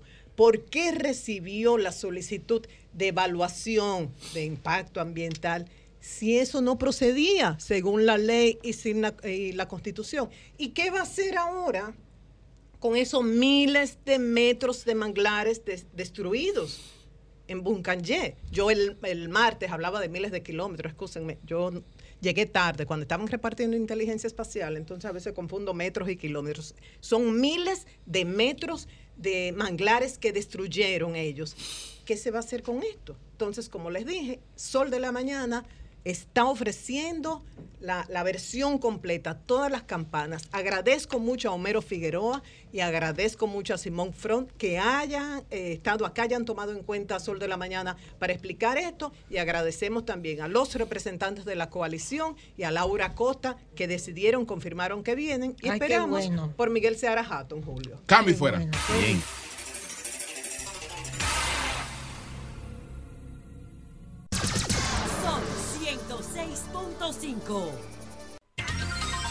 8.41 minutos. Buenos días, José La Luz. Adelante. Bueno, gracias. Gracias, Julio. Saludos a mis compañeros y compañeras. Saludos a nuestra audiencia. Bueno, terrible eso, lo del niño de la familia de Villa Vázquez, que mataron eh, saliendo del aeropuerto del Cibao. Miren, ah, yo quiero, antes de decir algo sobre este caso, yo quiero hacerle un llamado. Yo no sé a quién diablo, pero por lo menos se lo voy a hacer a Vera, que es mi compañero de aquí, de, trabajo y una persona por la que estoy apostando. Aunque este no es un tema directamente del, creo que de la DGC. En la calle Roberto Pastoriza, esto es increíble lo que yo viví ahorita, más temprano. En la calle Roberto Pastoriza hay tres carriles en dirección oeste y un carril en dirección este. Ok, ¿qué pasa? Que Waze, para venir para acá, me manda primero por la Churchill, después tengo que hacer por Acrópolis, después me devuelve por la López de Vega y me dispara por la Roberto Pastoriza hacia acá. Ok, ¿qué pasa? Que como hay un solo carril en la Roberto Pastoriza hacia el este, tú tienes que coger obligatoriamente por ahí. Pero resulta que entre la semana pasada y esta, hay una grúa que está vaciando material de concreto, de cemento armado, en un edificio que se está haciendo ahí. Y la grúa ocupa todo el carril. No hay problema. Lo ocupa. Ellos mismos hacen su operativo. Ahí no hay autoridad. Ahí no hay protección del conductor que va en su derecho de conducir, que pagó placa. No. No importa. Ellos mismos hacen el operativo. Bueno, pero está bien, uno eh, se molesta, espera al paso y, cruza como Dios lo ayuda. Pero en el día de hoy, como ellos saben que lo han hecho tres o cuatro veces en los últimos días y no les pasa nada, porque en este país no hay autoridad, hoy ellos hicieron algo más, fueron más lejos. Ahora mismo, yo estoy hablando de 7.45 por ahí de la mañana. Hoy ellos impidieron el tránsito ya. Y entonces ya lo que hicieron, pusieron haitianos, oigan esta vaina, con un casco color naranja a redirigir el tránsito. No te crees. Pero claro, lo, viví ahorita hace una hora. Debiste grabarlo. Debí grabarlo, pero yo me molesté tanto. Yo dije, pero vea, que estoy, yo bajo el cristal y llamo. Yo no sabía que era haitiano, yo lo llamé. Para decirle, vea acá, ¿por qué no hay un DGC aquí haciendo eso? Pero no a redirigir el tránsito, no. Ellos te están diciendo a la gente, devuélvete y vete por la López de Vega. Ellos, una empresa privada. No, así no se Sí, lo estoy diciendo. Pueden ir ahora mismo, atención, Hugo Vera, manda a alguien. aquí, en la entre Tiradentes y López de Vega, después de novia de Villa, manda a alguien ahí, para que tú veas lo que yo estoy diciendo. Entonces ya el haitiano con un casco naranja está diciendo a la gente, para atrás, para atrás, para atrás, por allá, vete. Oye a mí que tengo mi derecho de transitar por ahí. Entonces, yo le digo a él, ¿dónde está tu jefe? ¿Quién te puso? Me dice, no, no, no. Porque yo sé que él no toma esa decisión. A él lo ponen ahí para que coja los golpes. Porque no se atreven a hacer lo otro. Y si eso pasa, señores, en la Roberto Pastoriza, entre Tiradentes y López de Vega, ¿qué diablo va a pasar en un campo en materia de tránsito? En la carretera Mella, paralelo a la autovía, a las Américas, a la autovía del Este. Por ahí circulan camiones, señores. Yo hice un monitoreo porque estoy yendo frecuentemente por ahí. Y nueve de cada diez camiones no cumplen la ley de tránsito porque no aguantan una revisión técnica. Y esos camiones van como la Honda del diablo por ahí. Ahí no hay un DGC por parte. Hacen lo que le da la gana. Entonces yo no entiendo cómo diablos nosotros decimos que somos un Estado de Derecho cuando un infeliz trabajador ilegal que no tiene seguridad social, que no tiene cobertura de riesgo laboral, que no tiene nada, una empresa, porque eso no es de él, eso es un multimillonario, porque esa, esa grúa tiene que costar dos millones de dólares la que está ahí. Es una empresa que, que gana dinero y hace lo que le da su gana. Yo no entiendo cómo nosotros vamos a aspirar a tener un nuevo modelo de tránsito y transporte cuando esas cosas pasan en el centro de la ciudad. Eso está pasando ahora. Pues el que esté cruzando por ahí, por la Roberto Pastoriza, entre López, entre López de Vega y Tiradente, en dirección este, filme la grúa y súbala. A ver si podemos saber quiénes son los dueños de esa empresa chatarra. Que se dan, que se toman el derecho de parar, se abrogan el derecho de parar el tránsito y desviarlo para ello servirle a un edificio que se está haciendo ahí. Coño, eso tiene que coordinarlo la DGC y esa gente tiene que pagar un servicio. Que si van a redirigir el tránsito, lo, lo redirija la autoridad. Porque yo como conductor no tengo que hacerle caso a un haitiano con casco que está desviando el tránsito. Porque yo estoy programado para, para llegar a mi destino. Quería decir eso antes de plantear dos cosas. Primero, señores, miren, ah, varias instituciones de la sociedad civil, ONG, por ejemplo, Participación Ciudadana, Finjus, se han sumado en el pedimento o al pedimento de investigar a fondo quiénes protegían en el país a los extranjeros holandeses y curasureños que están siendo solicitados en extradición. Finjos y Participación Ciudadana están diciendo que el caso no se le eche tierra con la extradición. Porque esos tipos, uno de ellos, Guidi, como yo leí ayer la sentencia, fue condenado a ocho años por 19 kilos de cocaína. Pero el tipo no hizo un mes de cárcel. Porque lo condenaron a cuatro años de prisión y cuatro años de prisión suspendida y un mes después le cambiaron la prisión por prisión domiciliaria. O sea, el tipo la lo que hizo de cárcel lo hizo en su casa. En el 2020 lo liberaron totalmente por 19 kilos y le pusieron una multica, una propina de medio millón de pesos. Entonces, Finjus y Participación Ciudadana están diciendo que no se muera el caso, que no le echen tierra con la el, tema de la extradición porque se lo llevan para Holanda y después dije que nadie sabe, nadie fue y nadie nada. Como pasó con Arturo del Tiempo Márquez, recuerda la foto famosa del narcotraficante español con su hijo endrogado, Lionel en el medio y Duarte atrás, en el palacio, en la foto. Eso se quedó ahí, eso nunca se supo quién fue que le llevó esa gente a Lionel al palacio. Lo mismo que Figueroa Agosto, que tenía un carnet del DNI Agosto, que aquí dejó más de 20 muertos. Y todos los muertos de aquí, Bianca la Gorda, Ale el pelotero, eh, el papá de Madeline Bernal, que era el dueño de la panadería La Francesa, el mensajero de la Francesa, el guardián de la Francesa. Todos esos muertos se quedaron en la impunidad.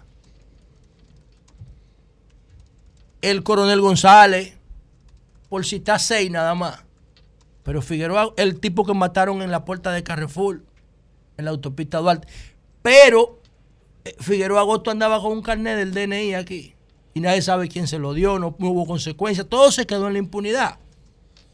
Entonces, en esta oportunidad, lo que en este caso, lo que se le está pidiendo al presidente de la República es que no crea todo lo que le digan allá, lo informe. Y que pregunte cómo es posible cuáles fueron los fundamentos jurídicos para que la Corte de Apelación del Distrito le cambiara la medida de prisión a prisión domiciliaria y le diera eh, medio millón de pesos en multa. La Suprema tiene que investigar eso, hacer un informe. Si había argumento, todo está bien y sigue su curso, pero ¿cuál argumento va a haber? Son 19 kilos. Y después a esos tipos no se le puso en, una, en un programa de vigilancia y siguieron operando en República Dominicana hasta que Holanda y Curazao se preocuparon y lo solicitaron. Monseñor Carlos Tomás Morel Diplán, obispo auxiliar de la Arquidiócesis de Santiago, está pidiendo lo mismo la iglesia. ¿Dónde estaban los organismos de seguridad que permitieron establecerse en el país a estos neerlandeses pedidos en extradición por el reino de Países Bajos? Dice Monseñor Tomás Morel Diplán. Los vínculos con una peligrosa estructura mafiosa que se dedica al narco, asesinato y otros crímenes. Monseñor cuestiona las facilidades de personas ligadas a negocio ilícito, las facilidades que se le da en el país para hacer grandes negocios abrir restaurantes, cuentas bancarias, empresas. Y dice Monseñor Tomás Morel Diplán que el país no puede convertirse en un refugio de delincuentes. A mí en realidad no me preocupa el tema del narcotráfico, lo digo cada vez que tengo la oportunidad. A mí me preocupa la violencia que eso genera porque es ilegal, clandestino. Yo no tengo problema con lavado, a mí no me importa eso. Eso es lo que hace que mueve la economía. Y mucho daño que hace el lavado. A mí no Destruye la economía, los valores morales, fomenta el mal ejemplo. Bueno, yo no conozco un país que, no, que se haya desarrollado sin corrupción. Eh, bueno, uno. pero no se fomenta. Búscame uno. Entonces, yo digo. Hay humanidad y ahora sí nos, el lavado, el lavado si nosotros legalizamos. bueno, si nosotros legalizáramos la droga, si la legalizáramos, eso fuera legal. Y no hubiera problema. Y el señor Guidi yo no veo, yo no veo ninguna diferencia entre un tipo que trafica con cocaína y un tipo que trafica Pero no lo es. Tú quieres un orden institucional democrático. si la ley y la constitución lo sé. dice que la regla es esta. Yo lo sé. Hasta que no se cambie la ley, tú no, no se puede favorecer no, Yo estoy diciendo que, yo estoy diciendo que yo no veo ningún problema con eso, porque yo no encuentro ninguna justificación para que las drogas sean ilegales. no la encuentro. Es otra cosa. Entonces, como yo digo eso, yo lo que estoy diciendo es que, esos que ese dinero de la droga inclusive pudiera incrementarse si fuera legal. Porque la gente no puede vivir sin droga. Pero el problema no es ese, la luz es que entra de manera irregular y distorsiona la sociedad. Por claro, ejemplo, ¿qué, Hace, ¿qué hace alguien con la? Te agarra un pueblo y te financia el desarrollo inmobiliario te compra todos los regidores toda y te destruye lo que es la planificación, la técnica, la ciencia, el orden, te lo rompe con el dinero. Oye, el 60% de la población dominicana vive en la informalidad. No hay nada de planificación aquí, eso es mentira. Y, más, pero menos con esos chorros de dinero bueno, que se por eso yo digo, bueno, por eso yo digo, yo sé que todos los países tú lo buscas Inglaterra debería durar 200 años pidiéndole disculpas y pagándole deuda a todo lo que se robó de América con la economía triangular. Pero eso no fue lavado, eso fue con Todo eso fue ilegal y Estados Unidos se robó medio México. medio México, todo lo que es español en Estados Unidos era mexicano, hasta Silicon Valley. Pero y Asia lo Entonces, no, eso no tiene madre. No hay un país desarrollado que lo haya hecho sobre la base del trabajo legal. Eso no existe. Eso no existe. Canadá ha ganado siete veces la mejor calidad de vida del planeta. Ve a ver lo que estaba haciendo aquí con la barri. Ve a ver lo que estaba haciendo aquí con la barri. Entonces, una vaina, pero en sentido general, en sentido general, a mí lo que me preocupa es lo siguiente. Imagínense que usted va a Jarro Café de Blue Mall con su familia a ver un concierto.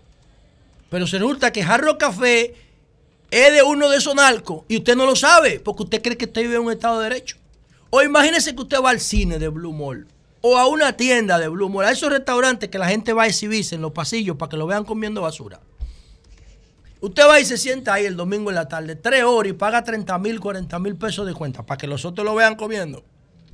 Pero usted tiene derecho a eso. Entonces, resulta que Jarro Café es de un narco. Y ese narco le quedó mal a otro narco. Y se entran a tiro ahí adentro en Blue Mall. Y entonces en el medio hay una familia que lo que está comiendo o yendo al cine o visitando una tienda y muere en el, intercambio de disparos de, dos de dos bandas de criminales. Eso es lo que nosotros tenemos que evitar. ¿Cómo es posible que en una torre que se supone que vive gente de bien, que trabaja, que hizo un esfuerzo, que está pagando un apartamento, al lado se le mude un narco? Que en cualquier momento van a, pasarle factura por lo que ha hecho. Y le entran a tiro y matan a un niño ahí, una niña, una trabajadora, lo que sea. Entonces, por eso es que usted tiene que controlar en un Estado de Derecho todos los procesos. Y eso en República Dominicana no pasa. Y yo creo que esto que están haciendo el, obispo auxiliar de la Arquidiócesis de Santiago, Finjo, Participación Ciudadana, nosotros lo decíamos ayer por aquí, tiene que haber consecuencias tiene que reflejarse quiénes eran que permitían que esas estructuras operaran aquí. Operaran aquí por más de ocho años y tuvieran esa vida de lujo, esa vida de comodidad, esa vida de seguridad. Porque de lo contrario, las autoridades se van a poner en bajo perfil que pase, hasta que pase este escándalo y lo van a volver a hacer. Lo van a volver a hacer.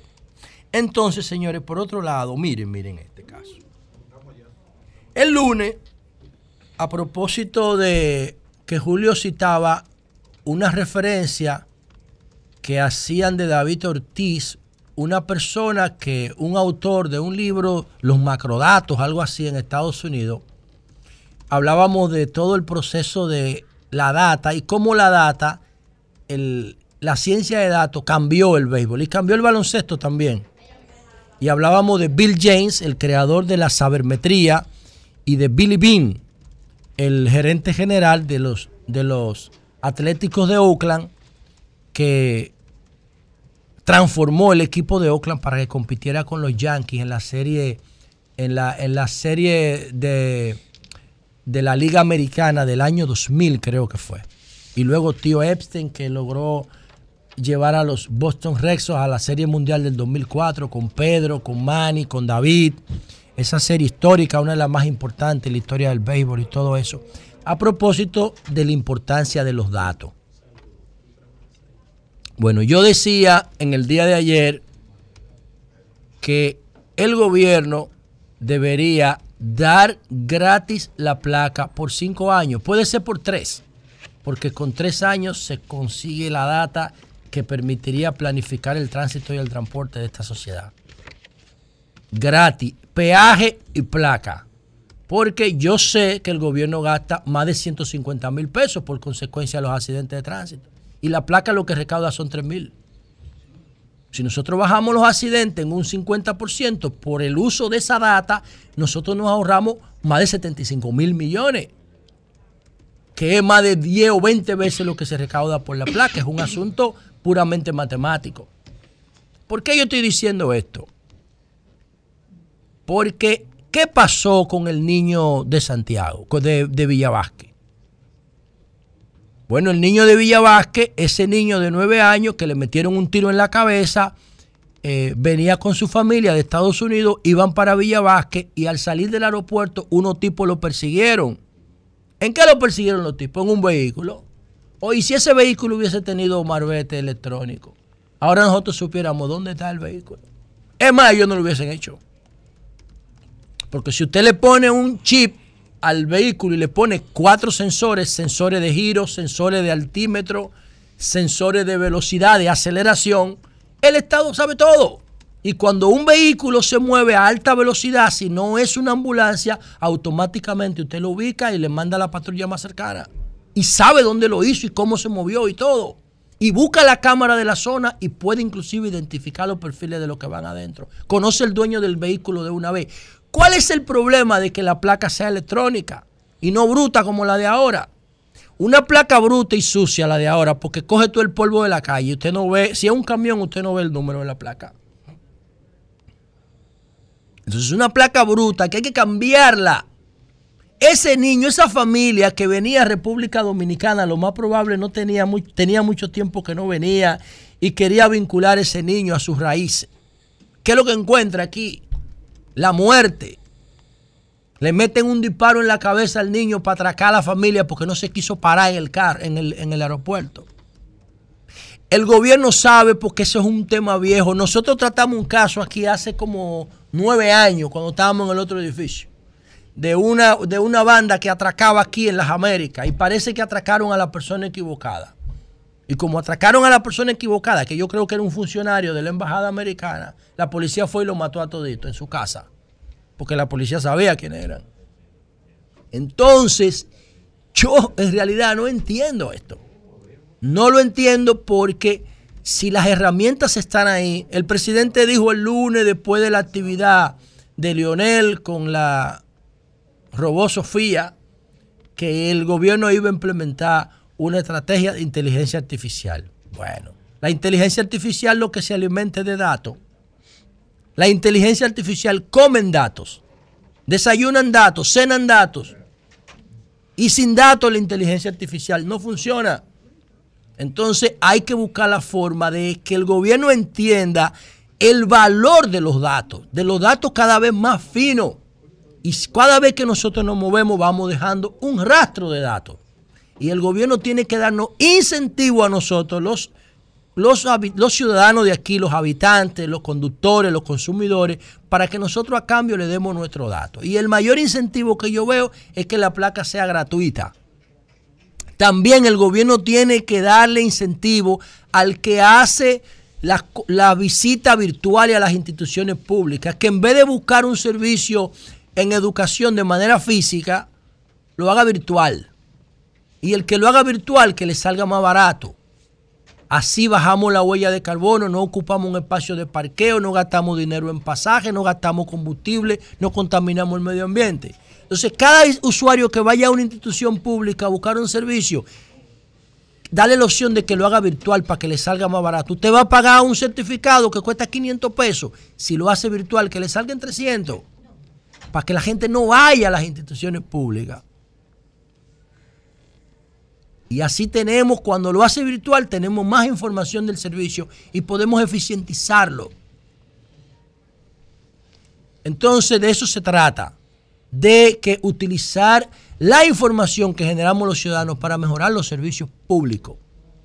Y yo estoy absolutamente convencido de que si tuviéramos marbete electrónico, a ese niño no lo matan, por lo menos ahí. No lo matan porque el gobierno tendría control de todos los vehículos, sobre todo los vehículos con perfiles de riesgo. Otra cosa que estoy absolutamente convencido, porque la policía va a agarrar a los que lo mataron, porque ese caso se volvió viral ya. Y cuando los casos se, volvió, se vuelven virales, la policía resuelve. La policía resuelve cuando el caso se vuelve viral. Entonces, ¿qué va a pasar? Que la policía lo va a presentar a la sociedad. Le doy 48 horas para que lo presente. Ya lo sabe. Y ustedes verán que tienen antecedentes. Bueno, mira el caso de los medios. Y ustedes verán que tienen antecedentes los tipos. Los que mataron al niño de Villavasque. No Entonces, ese trabajo. no, imposible. Imposible. No tú no te vas a estrenar disparándole a un vehículo que tú no sabes quién va adentro. Ustedes verán que tienen antecedentes. Y si tienen antecedentes, ¿por qué están sueltos ahí? Haciendo lo que le da la gana. Entonces es una cuestión de querer hacer las cosas distintas. El presidente no se puede dejar engañar como engañaron a Danilo, a Lionel y a Hipólito en materia de seguridad. Nosotros tenemos policía, tenemos Fuerza Armada, tenemos DNCD, tenemos migración, tenemos DGC, pero no tenemos un modelo de seguridad. No tenemos un modelo de seguridad que pueda dar respuesta a todos los eventos que puedan ocurrir en una sociedad tan compleja como esta. Y no podemos pretender tener resultados distintos si estamos haciendo lo mismo que estaban haciendo los que nosotros dijimos que tenían, que lo estaban haciendo mal y que por eso el, el, presidente asumió el tema del cambio. El cambio no es un lema, es un concepto, es una filosofía. Y en materia de seguridad, a República Dominicana todavía el cambio no ha llegado. Cambio y fuera. Buenos días, Pedro. Adelante. Buenos días, don Julio Martínez Pozo. Buenos días a todo el equipo de este sol de la mañana. Buenos días a nuestra audiencia, a los de allá y a los de aquí, a todos. Saludos al equipo de producción, a los hombres y mujeres de bien del país y a los que no son de bien, bueno, pues encaminarlo, como dice Eury, para que sean de bien. Orar por ellos. Aquí estamos, un picadito de tema. Eh, debo iniciar con una información positiva, una información positiva porque no siempre las cosas eh, negativa es la que uno tiene que resaltar, las positivas también para motivar a que se sigan haciendo. Y María Elena y yo, pues al tema este de la aviación le damos seguimiento eh, de manera sistemática, con mucha responsabilidad y altura. Y ayer me agradó, me agradó ver a los ejecutivos de Sky High eh, ir a visitar al presidente de la República en compañía del presidente de la Junta de Aviación Civil, José Marte Piantini, para formalmente ya presentarle el certificado de aprobación de dos rutas que eran una demanda colectiva de nuestros dominicanos ausentes. Una demanda por la necesidad y la incomodidad que tienen, por ejemplo, nuestros eh, compatriotas que viven en Puerto Rico, que apenas hay una línea aérea que vuela directo allá y ya usted puede saber cómo encarece el costo del ticket y cómo dificulta la conectividad entre dominicanos residentes en Puerto Rico y su pueblo y su país natal, la República Dominicana. Se abre una ruta que estará volando desde las Américas y desde Punta Cana a San Juan, Puerto Rico, pero hay una mucho más eh, y no menos importante, que es la de Providence. En Providence vive una cantidad importantísima de dominicanos, yo diría que una de las más importantes eh, después de Miami, Nueva York, en materia de eh, hospitalidad a nuestros hermanos dominicanos. La ciudad de Providence, nosotros estuvimos por allá el año pasado, conversamos con sus autoridades, con los dirigentes comunitarios. Yo tengo grandes hermanos que viven allá en Providence, que tienen más de 20 años residiendo allá. Aprovecho para enviar un saludo a Joel Pérez, mi amigo, mi hermano, que tiene una presencia activa siempre allá en Rhode Island, Providence. Para un dominicano que viva en Providence, tenía que ir a Boston para viajar a Santo Domingo. O tenía que desplazarse tres horas, tres horas y media al aeropuerto internacional John F. Kennedy en la ciudad de Nueva York.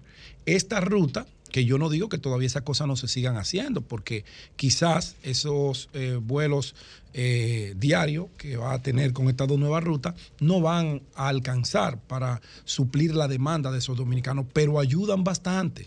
Además de que entran en competencia y cuando hay competencia, pues eso baja el costo de los tickets aéreos. Yo saludo a las autoridades de la aviación en esa materia porque como bien he dicho, como le doy su fundazo, cuando lo hacen mal, como el tema de los 10 dólares, también cuando lo están haciendo bien, cuando presentan eh, políticas públicas que son en favor del país, pues nosotros tenemos también que resaltar y valorar todo esto.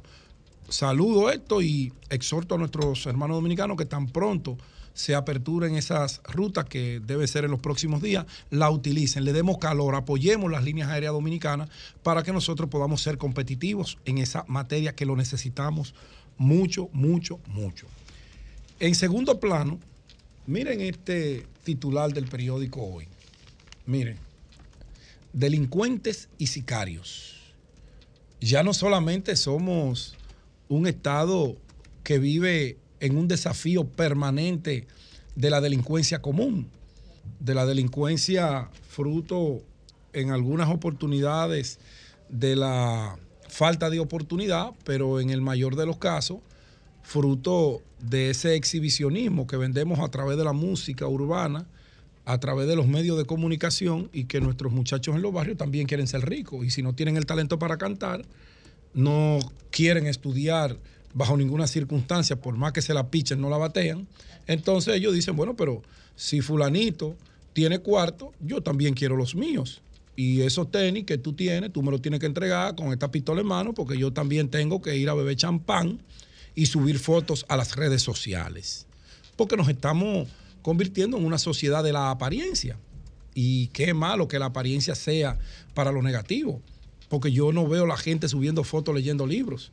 No, una foto con 20 mujeres al lado en una discoteca, tres payasos aplaudiéndolo y un cantante de reggaetón, un pelotero o un o un narco de estos que manejan el microtráfico en nuestro barrio pagando las cuentas. Entonces eso es lo que se le está dando a nuestra juventud. Eso es lo que está llegando a los barrios. Y la música te dice que tú tienes que ser rico a como de lugar. Imagínese oye este dato. Con esas inyecciones. oye, Rochi está anunciando un concierto. Rochi nunca ha hecho un concierto. El primero que va a hacer el bar, los party de la discoteca, la Santa Lounge que nadie sabe qué pasó con los dos muertos de la Santa. No, es que eso fue es que eso fue un crimen Rochi anunció un concierto ayer en el Palacio de los Deportes para el día creo que 12 de agosto. 12 de agosto. Las entradas de, del área de lounge cuestan 384 mil ¿Quién tú crees que la va a pagar? Ya la compraron en una hora, todas. Pero tú quién tú crees que la compró? Bueno, el DNI que investigue. El DNI que investigue. Muy buena sugerencia. Si van digo, a esa fiesta. Digo, yo no sé. porque 300, 384 mil pesos. Es una locura. La mesa. Uno rialengo. No, no le digas así. Eso es uno rialengo, José. ¿A dónde está el abolengo de la gente que compra una boleta como abolengo, ¿A dónde está su historia empresarial? ¿A dónde está? Su historia profesional. No, son esa misma gente que yo acabo de hacer mención. y va a una guerra de competencia. Pero un pelotero puede comprar una mesa de y no es un, rat, no, no, no, es un ratrero. Bueno, un pelotero. Abolengo. Uno. Ascendencia ilustre de una persona. Exacto. Abolengo.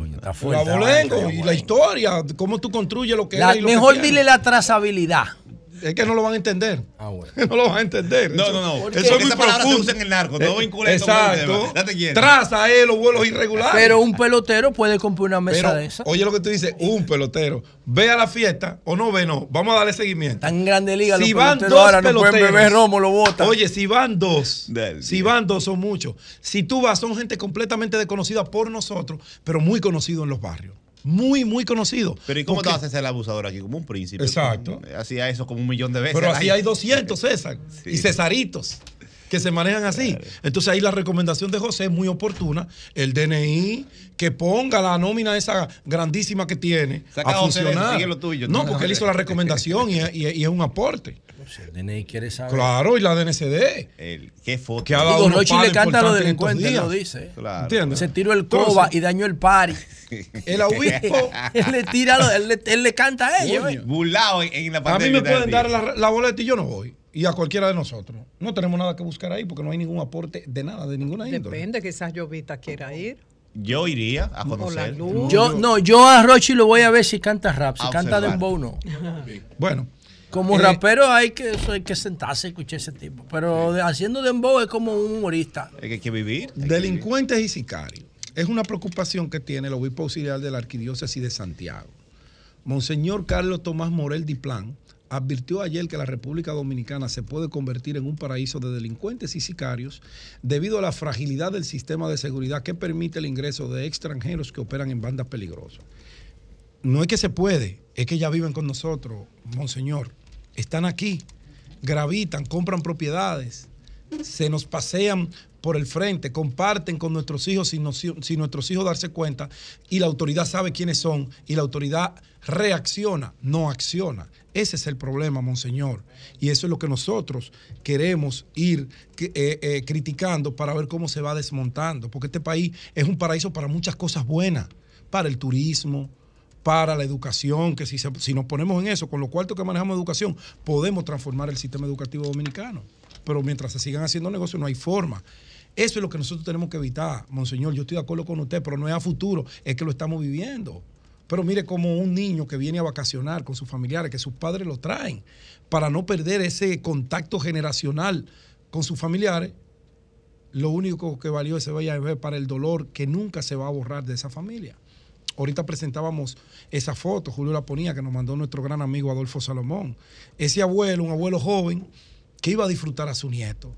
Ahora lo que va es a vivir en amargura permanentemente mientras vida tenga, porque eso no se supera nunca. Pero lo peor para ello es que nadie, nadie ha salido a decirle, nos solidarizamos con usted. Mataron en esta semana a esa jovencita de 14 años llena de sueños. Yo lloré cuando escuchaba a la madre relatarle a los medios de comunicación lo que era su hija, los sueños que tenía esa muchacha, las aspiraciones que tenía esa adolescente. Y nosotros tenemos hijos en esa edad que también tienen sueños. Y la autoridad, el Estado dominicano, tiene que garantizarle que esos sueños se puedan cumplir si ellos hacen su tarea de ir a la escuela, de formarse en música, en educación, en deportes. Pero vemos un Estado que reacciona, que las cosas grandes que escandalizan a cualquier sociedad desarrollada, para nosotros no es nada. Estamos cayendo en el punto de la indolencia. Nada nos duele, nada nos importa, pero yo, y me disculpa que cite el ejemplo, cuando vilmente asesinaron el hijo de un diputado, se alarmó todo el mundo.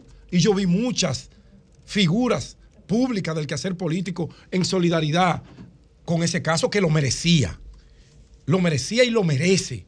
Oye, pero podemos hacer lo mismo con los hijos de nadie. Podemos preocuparnos por esos hijos de nadie que están en nuestros barrios, a expensa de que los medios, cuando quieran cobrar una deuda, se lleven al que se encuentren por delante. Mira, me está escribiendo, me está escribiendo eh, un seguidor, Rafael Casado, y me dice lo siguiente. Wow, aquí tengo una foto del niño, wow. Dice, al parecer el padre poseía varias prendas gruesas. Gruesas. Los tigres Sí, tienen una gente en el área de llegada, sí. se comunican, le dicen Así el es. tipo de la camisa roja tiene varios bling bling. Ok, el padre poseía, exhibía varias prendas gruesas. Ese fue el motivo aparente eh, para el interés de los delincuentes. Murió el niño, unos amigos míos lo asistieron en la planta de gas Cosigas, en la avenida Joaquín Balaguer, en Villa González. Tenía un solo impacto de bala en la cabeza. Parece ser que los tigres le vieron la, cadena al papá. Le tiraron. Le dijeron a los que estaban afuera, miren, el vehículo tal, ahí va un tigre. Exactamente. Lo vendieron de adentro. Entonces, eh, así andamos. Pero uno lo que quiere ver cómo nuestra autoridad se preocupa, se preocupa un poquito más porque hemos hecho muchos anuncios. Hemos eh, hartado con el tema de la reforma y cada día nos quieren inyectar una reforma que Vemos en no es visible. En pantalla la foto. Míralo ahí, mira el papá. Sí, por un Ven, lo que dice el amigo mío, míralo ahí. Los llamados blimblines. Míralo ahí. esa es la causa. Que también nosotros como sociedad. Digo que él puede hacer eso porque eso es su derecho. No, y nadie se lo puede prohibir. Porque él trabajo para eso. Míralo ahí. Y le gusta eso, es democracia. Ahí está el problema. Pero yo creo, también nosotros como ciudadanos debemos, señores, sabemos cómo andamos, no provoquemos a los delincuentes. No lo provoquemos. No andemos exhibiéndole prenda, no andemos exhibiéndole ropa. Es que él no sabe, líder. Él cree que está en un Estado de Derecho. Él cree porque él vive en Nueva York. Él no sabe. Eh, ellos lo saben porque ellos están más atentos que nosotros. Ellos andan en esas redes y ellos te dan clases de lo que pasa aquí en el país cuando uno vaya. Eso sí es verdad. Ellos saben. Ellos sí saben y ellos pueden también colaborar. No lo estoy culpando de nada. Él tiene derecho cuando, a andar Cuando íbamos a al, al, lanzamiento del consulado en Orlando de, a apoyar a Oli, un ex pelotero que ahora se dedica a la construcción que sigue nuestro oh, trabajo. amigo mío, estudió conmigo, Félix. Estábamos allá. Sí, y tú entonces, te en el aeropuerto. Claro, qué hizo él cuando nosotros yo compartí muchísimo con él y con su esposa? ¿Qué hizo él? ¿Se quitó el blin blin? No, se lo estaba poniendo. Ah, sí, porque ya él se fue de aquí. O sea, él lo tenía todo paquete de vaina. Un saludo, una vaina gruesísima. Entonces, cuando él estaba haciendo el, check-in el, el check en el, el del vuelo, él me dijo, después que salimos del área de migración, que te íbamos a, a buscar la puerta, él se estaba poniendo toda esa vaina y me dice, no, yo me lo pongo aquí. Aquí no hay peligro. Pero yo guardo eso en RD no. Y Feli de aquí, del barrio La Cementera. Estudiamos juntos en el centro. Un saludo para él, un gran ser humano. Mío, amigo mío de infancia. Mira, tenía años que no veía a Feli. Feli jugó con el Licey aquí, creo que fue. Y ahora se dedica a la construcción. Sí, tiene una compañía. Le va más bien que el carajo. Sí, le va muy bien. Mira, entonces, Ahí yo lo dejo. Hablando de dominicanos que viven fuera, nos honra con su visita a Palacio, a quien siempre mencionamos en Suiza y que ahora ha vuelto. ¡Bravo! ¡Ay, güey! su pequeña patria. en unos minutos conversaremos con Palacio. Yo dejo la tarea a la autoridad que anda embuida ahí haciendo muchísimo show y moriqueta y no terminan de entender qué es lo que tienen que hacer. No lo entienden. Pero no puedo dejar de hacer mención de este tema.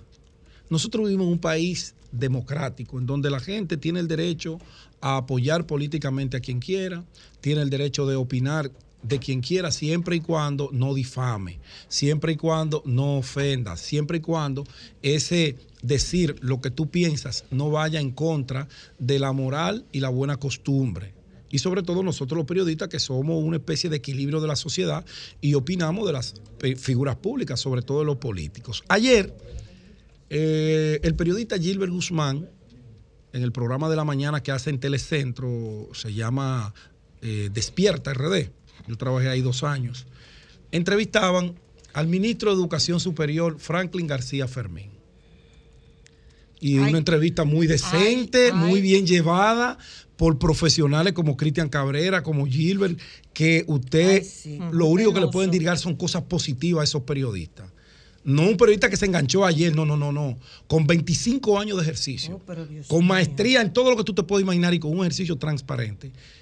Le están preguntando al señor ministro que parece que los Franklin tienen ese problema. Y él le, le habla de, ministro, pero usted no veía la corrupción en su gobierno, en los gobiernos eh, usted la veía muy bien en los gobiernos pasados, pero en este gobierno usted como que no la ve. Ay, ¿para qué fue esa pregunta? Mire, usted no tiene derecho a preguntarme eso. porque usted, yo sé sus inclinaciones y yo sé todas las cosas que usted habla aquí en este programa. Y usted tiene que preguntarme que... No, no, yo le pregunto de lo que yo entiendo y usted tiene que responderme. A un punto que Gilbert tuvo que recordarle, ministro, pero usted no decía eso de que yo lo hostigaba como periodista cuando usted nos rogaba, cuando usted no era ministro, para que fuéramos a cubrirle rueda de prensa. En 15 años que usted y yo tenemos conociendo, y viéndonos la cara como periodista, usted no opinaba eso de mí. Y ahora porque usted es funcionario, usted se cree que a usted hay que aguantarle lo que usted quiera. Una actitud arrogante, prepotente, abusiva, exhibió el señor Franklin García Fermín con esos periodistas que lo único que estaban haciendo con toda la profesionalidad, con toda la decencia, y tengo el corte aquí, si quieren lo socializamos. ¿Lo tienes? Vamos a socializarlo cuando yo termine. Era su trabajo. Usted o va preparado a una entrevista con buena memoria para acordarse lo que usted dijo cuando usted no tenía los privilegios que da un ministerio en República Dominicana y la tolerancia para saber que usted vive en un país democrático y que la gente pregunta y opina de lo que quiere. Usted es un abusador, don Franklin. Póngase a atender el ministerio que usted tiene, que bastante problemas tiene usted ahí. Bastante problemas. Y si usted entiende que los periodistas que le criticamos, sus políticas públicas, no en lo personal, somos malos o somos pagados, como usted le quiso insinuar a ese honorable y respetado periodista, usted se equivocó. Renuncia al puesto porque las personas que detentan posiciones públicas saben que están expuestas a cuestionamientos, cuestionamientos, y tiene el sagrado deber de explicarle al país todo lo que se le pregunta, porque usted cobra dinero y tiene una seguridad carísima en su casa, sus hijos, que la pago yo. La pagamos todo lo que estamos Pedro, que le prometieron pagar a don Franklin, que ahora que tú estás hablando de eso, que prometieron pagarle a los becarios de fuera. Y no han pagado nada. Y todavía estamos esperando, me acaban de escribir. Don Franklin, ocúpese de. No, no se ocupa de nada. Ah, no se ocupa de nada. Vamos a ver el video que tiene uno. No le mande nada. Si Julio lo permite. Y que le paguen primero a los que están estudiando inteligencia artificial. Adelante, yo vi, yo vi, yo vi, yo vi.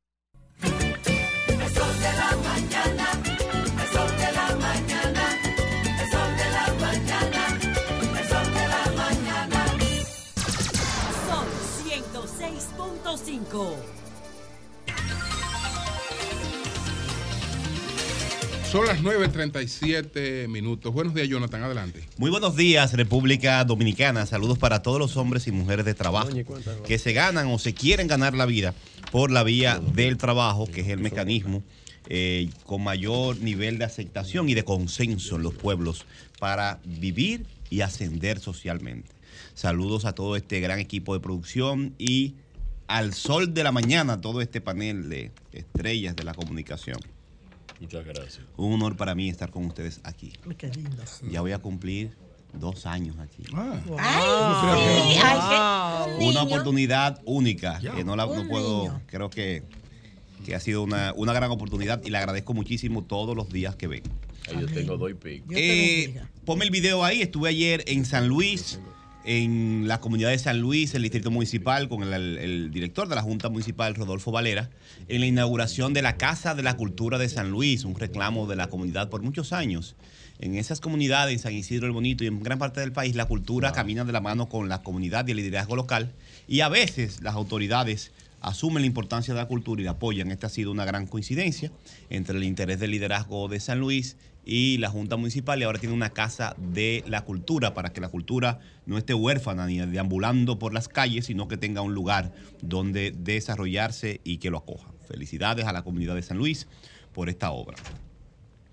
está el caso de estos narcotraficantes pedidos en extradición por los Países Bajos por el caso de instalar narcotráfico internacional, lavado de activos y otras, y otros, otras denuncias eh, vinculadas a la organización criminal, las organizaciones criminales Mocro Mafia y No Limit Sorter.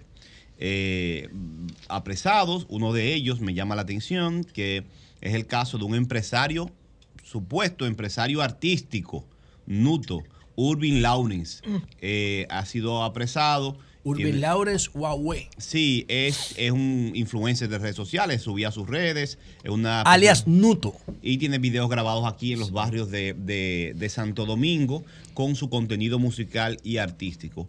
Muy interesante. Creo que no podemos dar por hecho de que eh, las acusaciones eh, son acusaciones todavía, no se puede generalizar, pero es muy interesante porque eh, aquí hemos dicho que hay un tema con el financiamiento del arte y la cultura por sectores del lavado y del narcotráfico.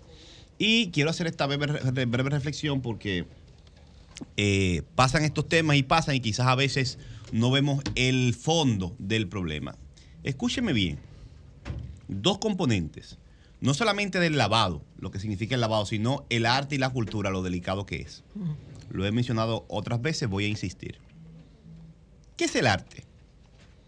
El arte es una facultad, un talento, un mecanismo que tienen los seres humanos para expresar sus pensamientos, sus ideas, sus sentimientos de una manera hermosa o bella, en el amplio sentido de la estética. La belleza la estudia la estética, es el área, el área de la filosofía que estudia la belleza y tiene algunas normas, aunque no son totales, porque también la belleza es eh, subjetiva, pero Baumgarten fue el primero en hacer una normativa, una visión de lo que es lo bello, lo armonioso, en algunos casos para algunos la, la definición. Eh, pero eso es el arte, es la expresión, el talento, la capacidad y las técnicas de expresar la, el pensamiento, las ideas, los sentimientos de los seres humanos de una manera eh, artística, agradable y en lo profundo del arte está el sentido de la belleza. Y belleza no es estético, sino que genera algún tipo de conmoción en el,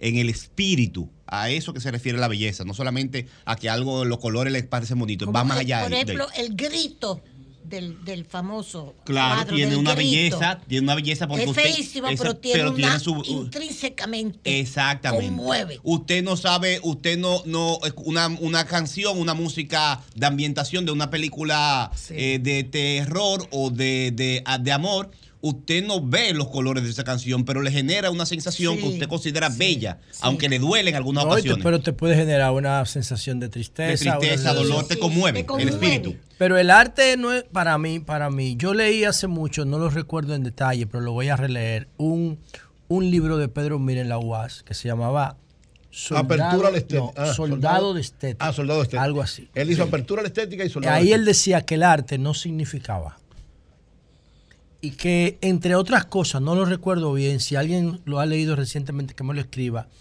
el arte no es más que los recursos de, de comunicación que tenemos los seres humanos para ir más allá de la comunicación ordinaria. Así es. Es el poder del arte. Incluso te explica. Más allá de la comunicación cosas que con palabras tú no lo entiendes, pero ves una obra artística, una pieza, una canción y lo sientes, te mueve y te comunica. Es, es, el poder del arte. Digo, eso es también hay que es un tema interesantísimo por lo que estamos viendo ahora. Por ejemplo, en la medida que tu arte es más complejo, porque refleja una mayor profundidad de estudio de toda la variable que tú incluyes en tu propuesta artística, tú sabes que se decodifica menos. Y si se decodifica menos, exactamente, porque la mayoría no lo entiende. Claro, sí. La clave que yo creo que en República Dominicana quien mejor consigue esa combinación es Juan Luis Guerra. Sí. Como por ejemplo Burbuja de oh, Amor. es una, una propuesta artística bellísima pero muy simple. Claro. Muy simple, porque cuando tú te. Un, pintor que viene y te pone un paquete de traza y te dice abajo sin título. Así es. Dice, ¿qué esa vaina? La mientras más complejo el arte, menos, menos público tiene. Menos, difusión, menos público, menos impacto. La, magnificencia del arte cabe en un mosaico un buen bailador que te baile un mosaico de eso no, Eso no, no. Entonces, si tiene par de tragos en la Entonces, en un verso cabe todo el arte del ah, mundo. Ah, sí, eso lo dice Martí. Entonces, la, gloria cabe en un grano de maíz. En un grano de maíz. La, entonces, el arte es muy importante para, para las culturas y para los pueblos. Es uno es el mecanismo más poderoso. tanto así, miren. Es tanto eh, así. antes de entrar en tu reflexión, Bulín hace arte, Bulín 47. No. Él hace arte con lo Pero que tiene. dice que no. Yo creo que él, hace, él hace arte con lo que tiene en la mano. Con la bulla. ¿Qué pasa? Bulín recogía cabello en una barbería y ahora está en el top 5 de los emboceros de este país. Voy, a ese punto, voy a ese punto. Desde el concepto que Jonathan está describiendo, voy, que es el arte, voy a ese punto. No es arte. Voy a ese punto. El arte es tan importante, señores, y tan poderoso.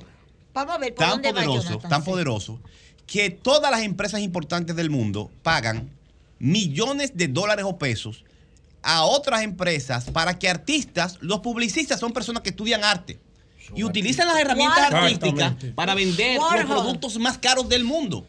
Usted puede hacer el mejor carro, el mejor reloj, la mejor computadora y al final le paga a un artista para que se lo, lo presente de tal forma que conmueva, que impacte a la población. El caso de Warhol, el, pintor, el, el, el publicista norteamericano considerado No uno hay. De, de los mejores. No hay artistas mercado sin arte. no- Toda la comida que nos venden, la comida chatarra, todo, nos lo venden es porque le pagan a artistas del más alto nivel para que nos convenzan de que usemos un producto un servicio y no otro. Es muy poderoso el arte. Entonces, el arte, eh, la música, el cine y los publicistas que trabajan en todas esas áreas eh, reflejan en el mercado diferentes intereses y es legítimo. Pero ¿qué pasa cuando la música, que es uno de los instrumentos y uno de los códigos de comunicación, el código de comunicación universal, Sí, es cierto. la misma música de tristeza, de alegría y, o de, de terror, lo que usted quiera, se siente y se, se comprende en todos los continentes. Se paga para una película toda una, una inversión multimillonaria nada más para musicalizar una película. ¿Qué pasa cuando esa metralleta, ese tanque de guerra, esa bomba atómica, ese poder tan inmenso como el arte, quien lo dirige es el narcotráfico? Anda, diablo. Me caí. ¿Qué pasa cuando nuestros hijos, con poca educación del hogar, con pocos valores, con poca educación en la escuela, el, el el componente, la el, el- la- el contenido que más influye en su corazón y en su cabeza, el contenido de ese arte, de menor o mayor calidad, lo que se va a decir, lo que se va a apreciar, lo que se va a valorar como bueno o como malo, como avance o como retroceso, lo financia el narcotráfico con sus intereses. No hay escuela que influya más en un adolescente que la cultura de su tiempo. Es así. No hay escuela que la música de su tiempo. Hago este comentario, creo que no lo voy a volver a hacer y hice una vez un comentario. Entonces, este caso, si se demuestra que es así, es una evidencia de lo que podría, de lo que podría estar explicando lo que está pasando en República Dominicana cuando el Estado por décadas ha tenido un descuido en la inversión en cultura, en la formación artística, en el co- acompañamiento de una población que crece y crece y donde hay humano hay talento. Pero es un talento entonces en los barrios que no encuentra dónde expresarse, pero sí consigue quien se lo financie por la vía de la izquierda. ¿Y qué está pasando? Bueno, que nuestra sociedad, una buena parte, un fenómeno musical, el talento se está expresando a veces con inversiones de este tipo. Y el contenido de la pepa o la seca se lo pone alguien muy específico con interés en ese mercado, como el que paga una publicidad para un Rolex o para una computadora. Hago la reflexión porque aquí es una evidencia explícita de lo que podría estar pa- pasando. Una persona vinculada al, al negocios internacionales, al narcotráfico, también es un promotor artístico. Ese y es el, de Jamaica. Según dicen las autoridades. No, no, el de, el de Curazao. El de Curazao. Era Él Curazao. dice que es artista, que él no tiene que ver con eso. Ahora, tú, tú conoces, tú la, cono- gente habla, la gente habla de tú valores. conoces tú conoces los narcos corridos mexicanos. Sí, claro. Sí. Mira, los narcos corridos mexicanos son un norte. subgénero en México. Claro, sí. Sí. Narco corrido mexicano que se lo de, y el y el y el Y lo, oye, los artistas se sientan con los narcotraficantes y le dicen, ¿qué tú quieres que yo resalte de Sí, ti en la sí, canción? Así es. y está poniendo los patrones de conducta. Esas mujeres que mandaban a hacer los narcos. Pero con eso, los yo pienso que eso es eso siempre se da. Sí, se da, A Frank Sinatra lo financiaba la mafia. Claro, no, pero no siempre. Hay momentos en la historia que cuando se hace inversión pública en cultura, el merengue es el fruto 80 lo de, financiaba revolu- de una lo- revolución, lo- lo de una inversión pequeña. el merengue. ¿Quién es el mecena de nuestros jóvenes? Esa es la pregunta que tenemos que hacer. Bueno, Hay- si el Ministerio de Cultura no te financia porque que no creen en el dembow, viene César el abusador y te da un millón de pesos. Entonces, ¿Qué la, tú vas a hacer? la alternativa sería eso, que al talento, donde hay seres humanos como flores, va a florecer siempre el talento. Entonces, para que otro riegue esa flor y la dirige en nuestros Que la barrios, dirige el Estado. que la dirige el Estado, la inversión Claro, en cultura y oportunidades para los jóvenes, que en vez de castigarlo, condenarlo, que no sirve a su arte, le demos oportunidades para que desarrollen su arte. Por último, eh, Julio. Tú muy lindo eso. No, y, es aplicable, bien. lo que él plantea es aplicable. Sí, además cuesta poco. Eso no cuesta nada oye, nunca el Ministerio Decisión de. Cultura ha invertido, ha invertido un peso en música urbana. Sí, Porque yo no- porque yo no creo en Entonces, eso, César el abusador tiene más Bueno, visión que ellos. Ellos lo ven inferiores, José. Bueno, por último, No, es que a simplemente el abusador le el tema de los esas sean las 75 ideas años del Caribe. Y al vi el Ministerio de evento. Cultura no. Eh, Pero no la idea, ¿tú entiendes? de me llamó la de que- atención del y de- la cosa del aniversario del, de- del periódico. Eh, creo que que los periódicos deben actualizarse, tienen que revisarse, el periodismo debe revisarse. Y creo que la revisión del periodismo se va a hacer desde la política. La política ha intervenido, interviene en todo, la justicia el Poder Ejecutivo no debe intervenir en la justicia, pero quien diseña el sistema de justicia son los políticos. Y en esta etapa en la que hay una masa de medios de comunicación, y no solo medios de comunicación masivos, estamos en un interregno que todavía no se define qué es, eh, quiénes van a ser los periodistas y quiénes son los comunicadores, cuáles son los debates políticos de panel, y estamos en esa transición. Pero creo que estos 65 años del Caribe y cosas que ocurrieron en esos eventos nos llaman a la reflexión de que hay que revisar eh, desde la sociedad y desde la política lo que es el periodismo y la función que va a jugar en esta etapa, con el nombre del periodismo o con otro nombre. Por último, eh, les invito a que sintonicen este programa el lunes eh, desde las 7 de la mañana porque eh, estaremos haciendo una transmisión especial desde el Ayuntamiento de Santo Domingo Este. La gente tiene muchas inquietudes con lo que está pasando en Santo Domingo Este. El alcalde, ese es el día de la rendición de cuentas de todos los ayuntamientos y el alcalde Manuel Jiménez va a ofrecer eh, la información con datos oficiales de la situación del municipio para que la gente esté directamente informada. Así que nos encontramos el lunes allá en Santo Domingo Este en el Palacio Municipal. Cambio fuera.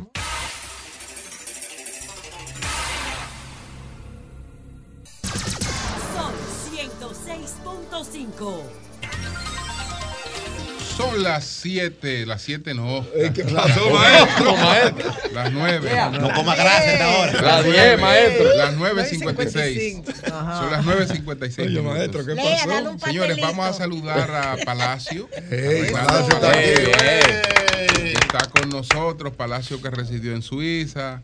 Ha venido de retiro. Está en la provincia de Altagracia haciendo inversiones importantes allá. Sí, sí. ¿Eh? Bueno, eh, muy buenos días a todos. Pero vino sin cadenas y cosas. Y, Dejate Suecia. Y él es loco. Y él es loco. Eh, a todos los integrantes, desde ya mucho tiempo siguiendo. Así es. Sí. Gracias. que han comenzado, ya han pasado ya mucho por aquí. Sí, siempre, así es. siempre me he mantenido al tanto con ustedes. Bienvenido, bienvenido, hermano. Ya no desde Suiza, sino desde aquí. Estoy ya radicado en mi provincia. Hace como tres meses, ¿verdad? Que viniste. Sí. ¿Cómo encontraste, güey? Yo sé que tú le dabas seguimiento a la provincia de la Altagracia, nos informabas de muchísimas cosas. Sí. Pero cómo, ya vivir allá, ¿cómo has encontrado? Bueno, la provincia está llevando un desarrollo, digamos, muy avanzado actualmente. Y solo le pido a la autoridad de que organicen un poco el, lo que es el tránsito. Sí, el tránsito. el tránsito porque es un caos. Pero sí. Eh, por en sí la provincia lleva un buen avance económico. Y esta es la razón por la que me he radicado aquí. Estoy iniciando. ¿Qué, negocio tienes tú allá? Eh, mi hermano y yo estamos iniciando un eh, servicio y mantenimiento para vehículos. Qué bueno. Un taller. un centro de servicio. Un, centro, de, servicio. Cambio de aceite y todo eso. Exactamente. Es un buen negocio. Y ahí mismo eh, le preparamos una, una, área como una sala de espera que tenemos como un bar, cafetería, algo así. Para las personas que esperen, sí. Y no sé si puedo decir el nombre del negocio. Claro, claro, claro. Eh, Revolution Servicio Automotriz se llama. Ah, qué y Le pido a la provincia, a la Altagracia, los cigüeyanos que nos, nos, apoyen. Muy bien. Y estamos dando, vamos a brindar ¿Qué tiempo tú tenías en Europa, líder? Exacto. Cumpliría 17 eh, años. ¿Y, ¿Y qué cambio tú viniendo de una sociedad nórdica? ¿Qué cambio tú ves? ¿Cuál es el impacto? ¿Cuáles son las mayores diferencias que tú ves entre Suiza y e Higüey? La temperatura. ¿Tú estás en Higüey o, en Punta Cana? No, Higüey. En Higüey. Empezando por los motores. La temperatura. es terrible los motores en Higüey. Si, vamos a hacer una comparación, yo, yo diría que es como imposible. Porque ¿Cómo? tú comparas, tú, no comparas Suiza con, con Higüey ¿Cuáles son las diferencias más importantes que Como tú puedes, estilo de vida, de el tránsito, el medio ambiente, los servicios, los supermercados, el transporte, ¿cómo? Mira, para mí ha sido un poco eh, chocante porque yo veo que cuando venía por tres semanas, un mes, uno no puede percibir realmente la realidad. Pero para mí eh, me está costando sé que me voy a adaptar, pero el cambio es muy, muy, muy, muy, ¿Qué es lo más difícil? ¿Qué es lo más difícil? Primero, eh, digamos, el sistema, los sistemas los servicios públicos, digamos. ¿ves? Por ejemplo, la energía, hay mucho corte eléctrico allá, eh, los problemas de agua, muchas calles malas dentro de la provincia y en sí una serie de, de- de- de situaciones que, que esperemos que se que cambien. Bueno, pues Palacio, éxito, éxito. Gracias. Palacio, gracias, por visita. ¿Cómo? ¿Va a trabajar política o algo? No, no, No, no, Pedro, no se va a No, no, le inscribir. estoy preguntando. No se va a inscribir. ¿no? Bueno, pues gracias a todos y no, Gracias. no olviden él vino- el, vino eh, aquí con al Centro futuro, de él no mira Servicio para atrás. Automotriz. Pues adelante, adelante. Buenos días, Vigilio, adelante. Hablando que uno se entiende. Gracias a todos los que nos escuchan Claro, a través de claro, este Sol de la Mañana, de Sol 106.5 RCC Media, Un la Catedral de la Opinión en la. República Dominicana. Adelante, Es- maestra. Un segundito, nos están escribiendo desde la autopista, atención CAS, atención CAS, Fellito. Autopista de San Isidro, los empleados que están trabajando en la ampliación de la vía rompieron una tubería de agua y se está desperdiciando mucha agua. Que lo arreglen rápido. Esto sucedió ahora mismo, autopista San Isidro, frente a los tanques del acueducto. Atención, Fellito, gracias. Que vayan corriendo con los galones Sí. y los tanques que lo llenen, porque si se les presenta la situación que tenemos en la Colombia, yo llevo 14 camiones comprados en dos meses. Ok. Bueno, eh, ya tú te bañas sabemos la explicación No, del asunto casa, del agua. Pero ¿Qué voy bien, a hacer? eh, miren, yo decía ayer, y no quiero dejar esto en el aire, Pe- Perdón, Virgilio, Marisabel. Digo, eh, eh, María Elena María Isabel me No, porque el- el- Me cambiaste el Palacio nombre. es primo hermano. Atención. Digo, el primo segundo Ah, de mi pastora María Isabel. Palacio. Ah, sí. son Palacio. Fui- Fui a preguntar y me dijo que sí. Ahorita sale el primo tuyo. pues. No, cuando viene a ver primo mío, el primo Y de mi pastora. son sobrinos y- Saludo especial al pastor Rafi Paz y a la pastora María Isabel Palacio. Miren, ayer yo hablé del tema de, de la eh, coalición eh, y mi compañera María Elena, a la cual le tengo mucho respeto y admiración. eh, hablaba de ello y yo respeto el tema que María Elena lo haya traído. ¿Cuál de las coaliciones? Porque hay muchas. Sí, no, la coalición, las coaliciones, lo que pasa- por eso mismo es que las coaliciones hay muchas. Y muchas de ellas. Coalición nadie- para la defensa de las de la- áreas de la- protegidas. ¿Quiénes son? Tú Eh, que eso- vives eso diciendo una- fufú, eso- fufú, eso- que no sé qué. eso es una- Llama las cosas como Eh, son. Entonces, la cua- esa coalición para la defensa de las áreas protegidas, María Elena, eh, está organizada, es una ONG. Está debidamente organizada. Eh, la lo, intenté, lo, intenté, lo intenté buscar.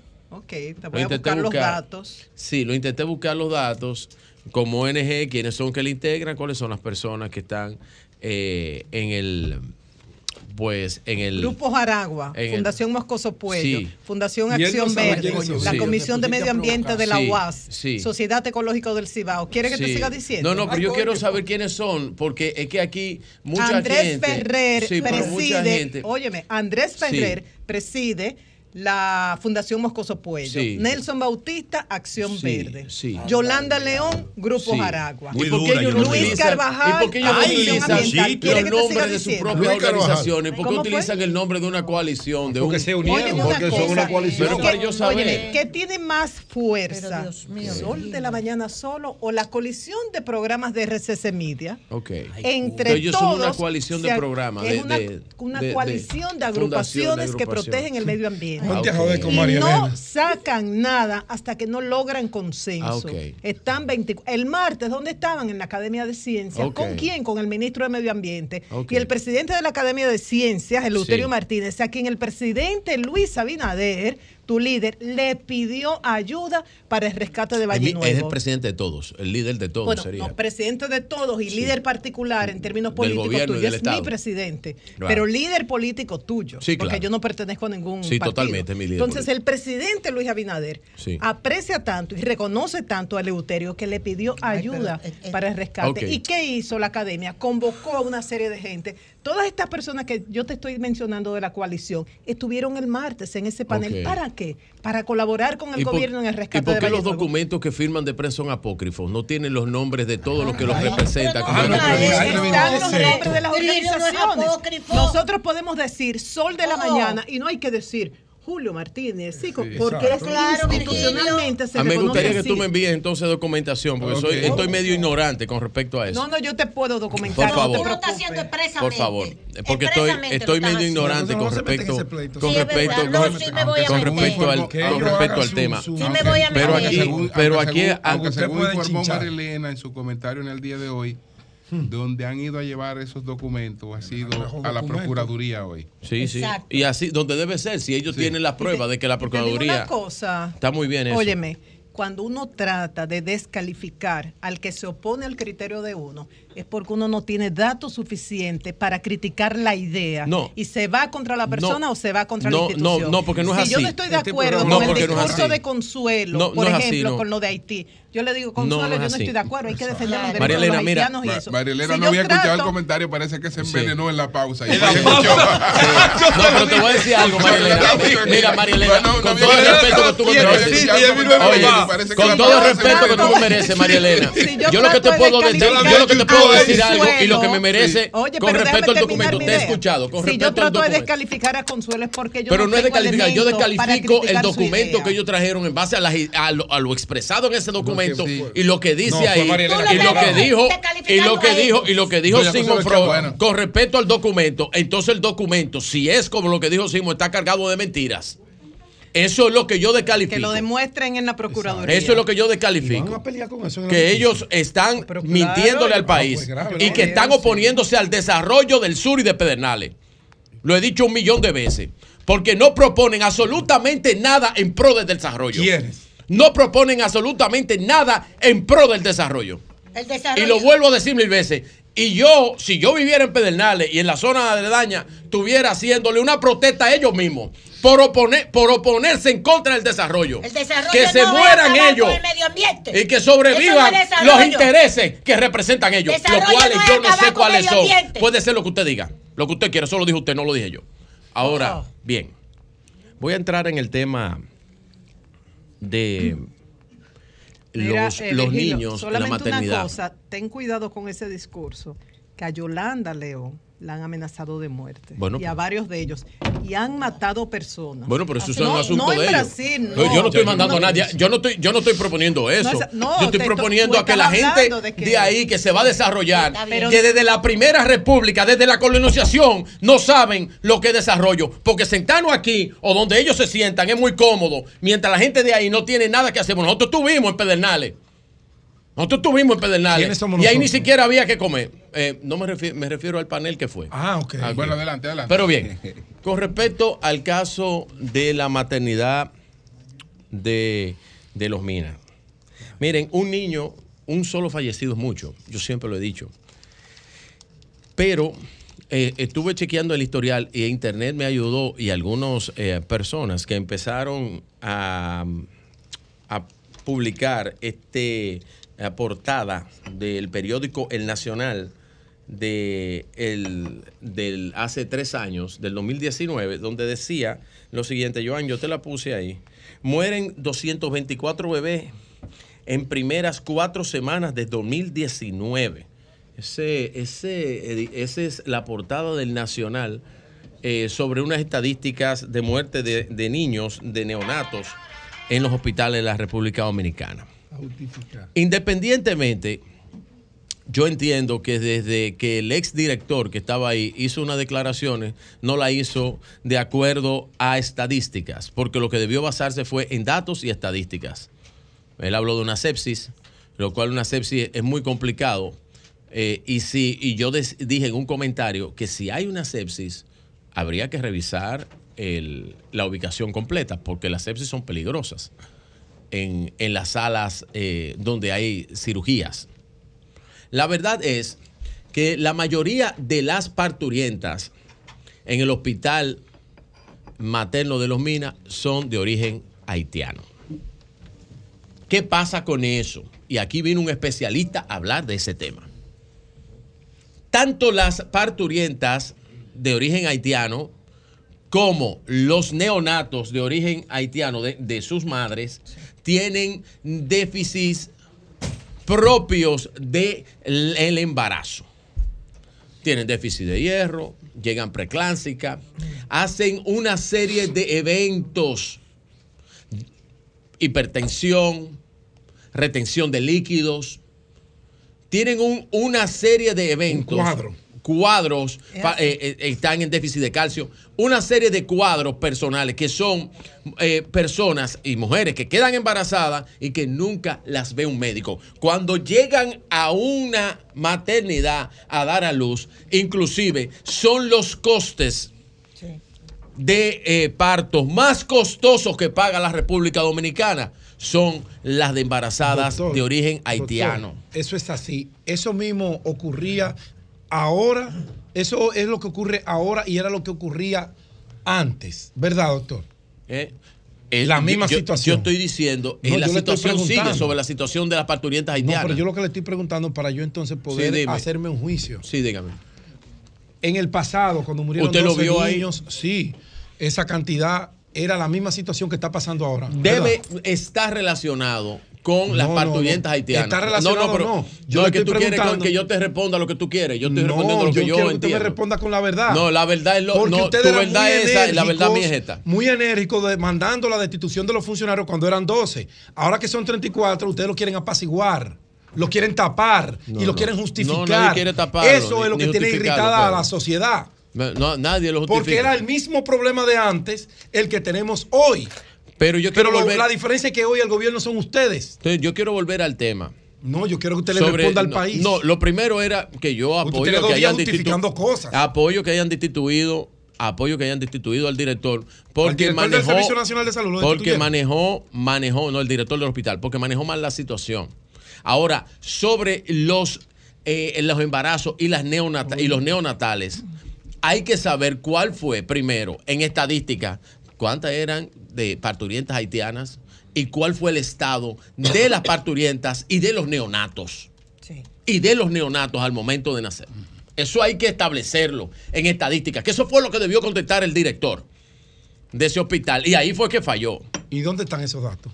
Esos datos ¿Pero es lo que hay están? que ¿Dónde buscar. están? ¿Qué autoridad Pero es lo que yo estoy solicitando y lo estoy diciendo. Ah, pero llama a Mario Lama, que es amigo Pero tuyo. oye, pero Ma- Mario Lama, que es un gran profesional, aparte de todo, Sí, tú estás sí, hablando, no, en el caso de Mario Lama, No, no, sí, tú estás hablando con uno de los mejores ginecobstetras de este estoy país. poniendo, de lo los mejores ginecobstetras de este país. en tela de Porque hay veces, hay veces que de- deterioramos la calidad de los no, pero él profesionales. que pidió públicamente la destitución de un ministro por 12. Hoy él está dirigiendo lo mismo que dirigía ese ministro prácticamente. Y él no ha salido a decir con toda la responsabilidad hizo- qué pasó ahí. Pero está en búsqueda de eso y puso. Ah, él no en sabe, lo tiene que salir a buscar. No, no, porque eso hay que Atención, buscarlo. Porque país. el director, el director de eso, por eso fue destituido, porque no dio los datos como tenía que darlo. Y yo te estoy diciendo a ti que la problemática real de eso tiene que ver con eso. Y hay que buscar los datos que tengan que ver con las parturientas haitianas que están descompensadas al momento de dar a luz. Eso en cuanto Eso sí, al tema, al tema de las parturientas eh, y del problema de los neonatos, que lamento muchísimo eso,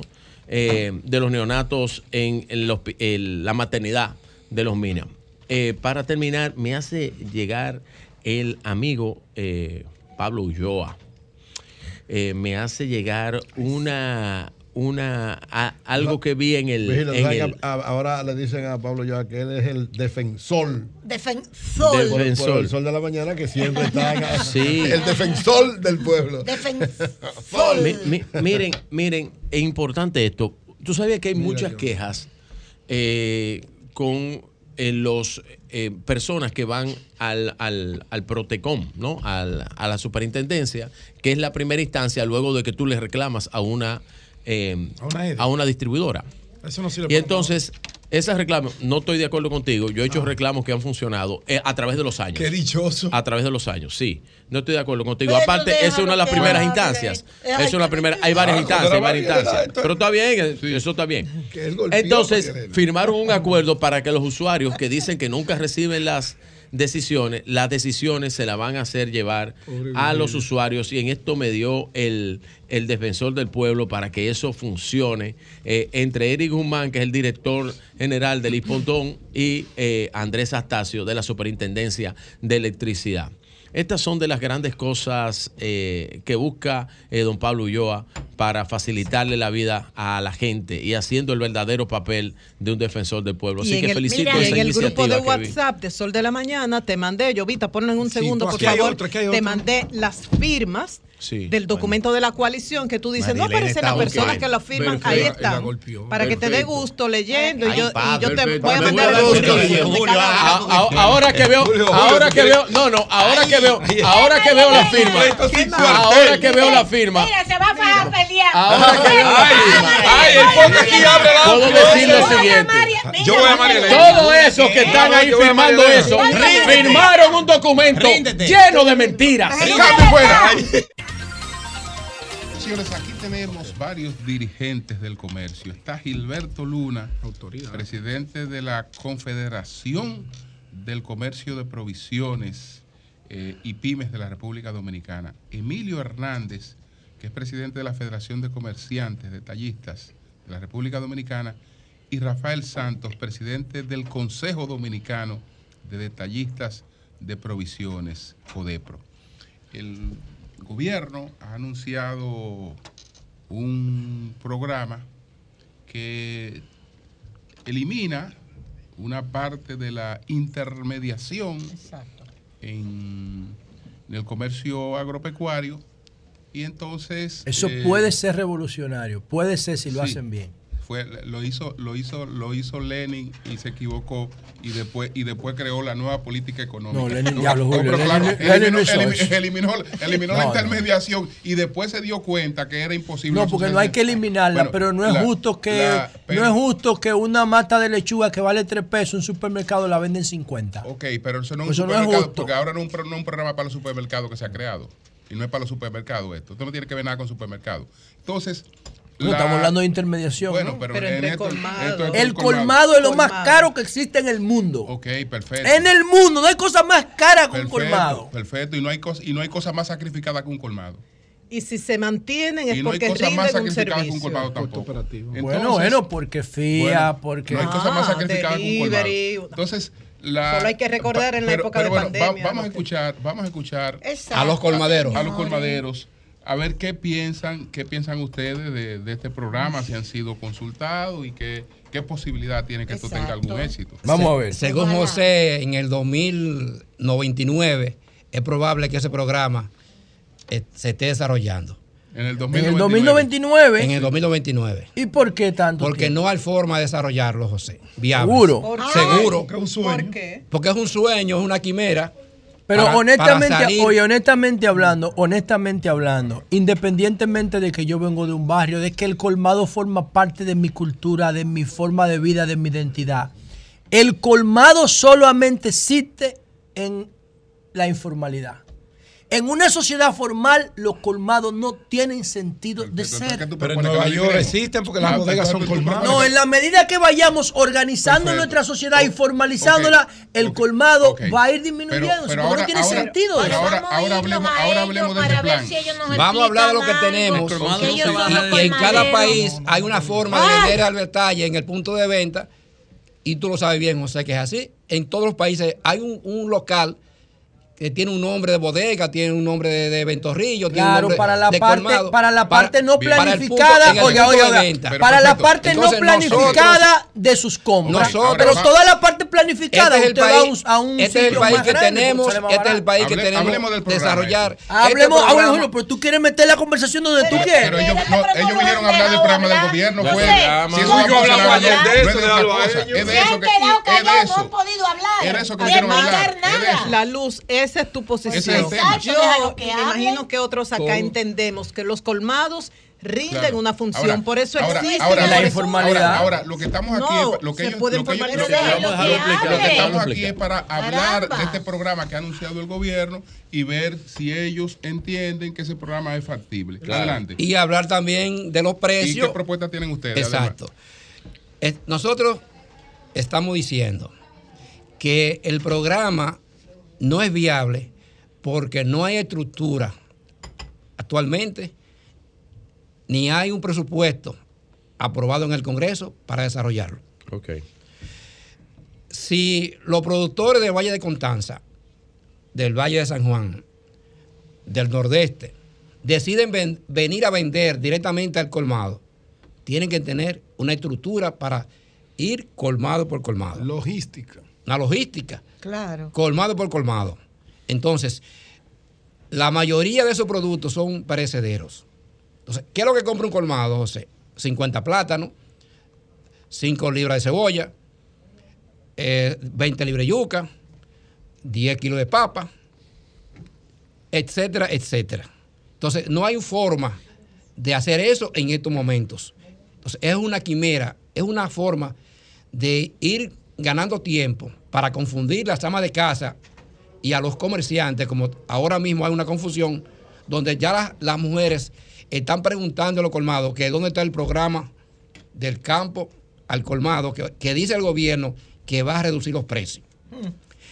El canal mayorista es importante en la comercialización, nos guste o no nos guste.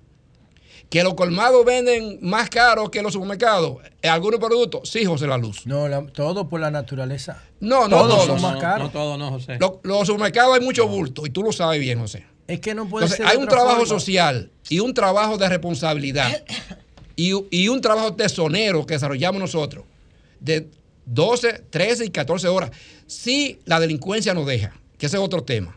Entonces nosotros entendemos que el gobierno debe buscar otra forma de buscar mecanismos para que los precios bajen, ya que todo lo que han hecho en los tres años que lleva este gobierno ha sido un fracaso. ¿Tienen alguna propuesta específica ustedes?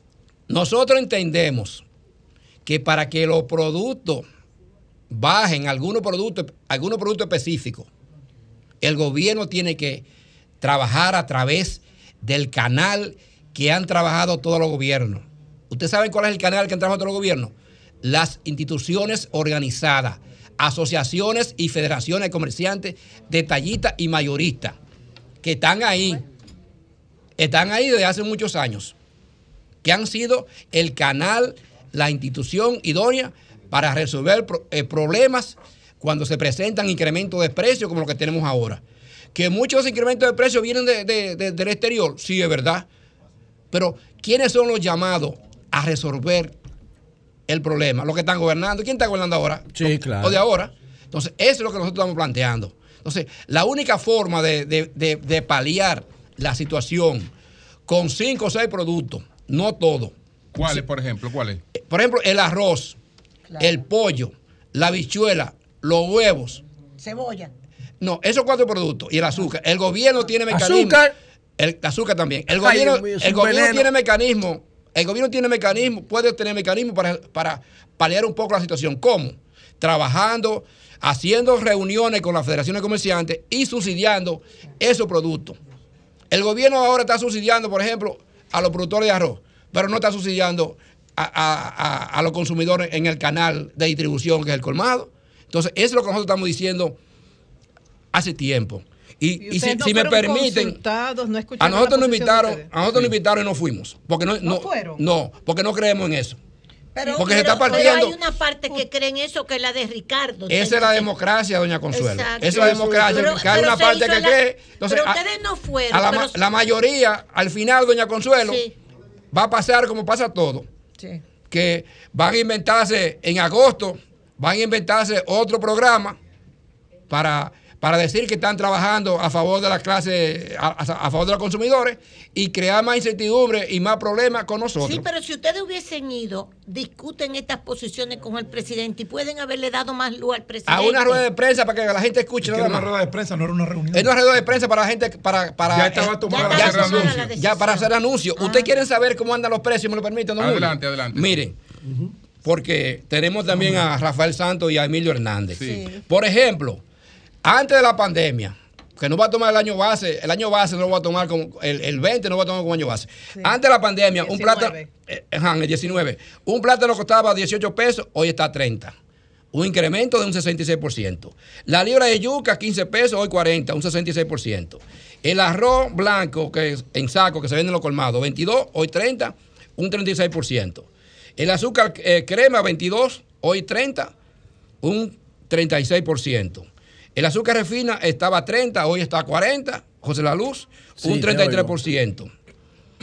Eh, el aceite el de, libra, que estaba a 60 pesos, hoy está a 120, un 100%. El pan de agua costaba 5 pesos, hoy está a 2 por 15, o sea, 7.5, un 50%. La libra de pollo, que andaba más o menos entre 55 y 60 pesos, hoy está a 85, un incremento de un 42%. La leche, 60, hoy está a 90, un 50%. La botellita de agua, esto costaba 10 pesos, hoy está a 20.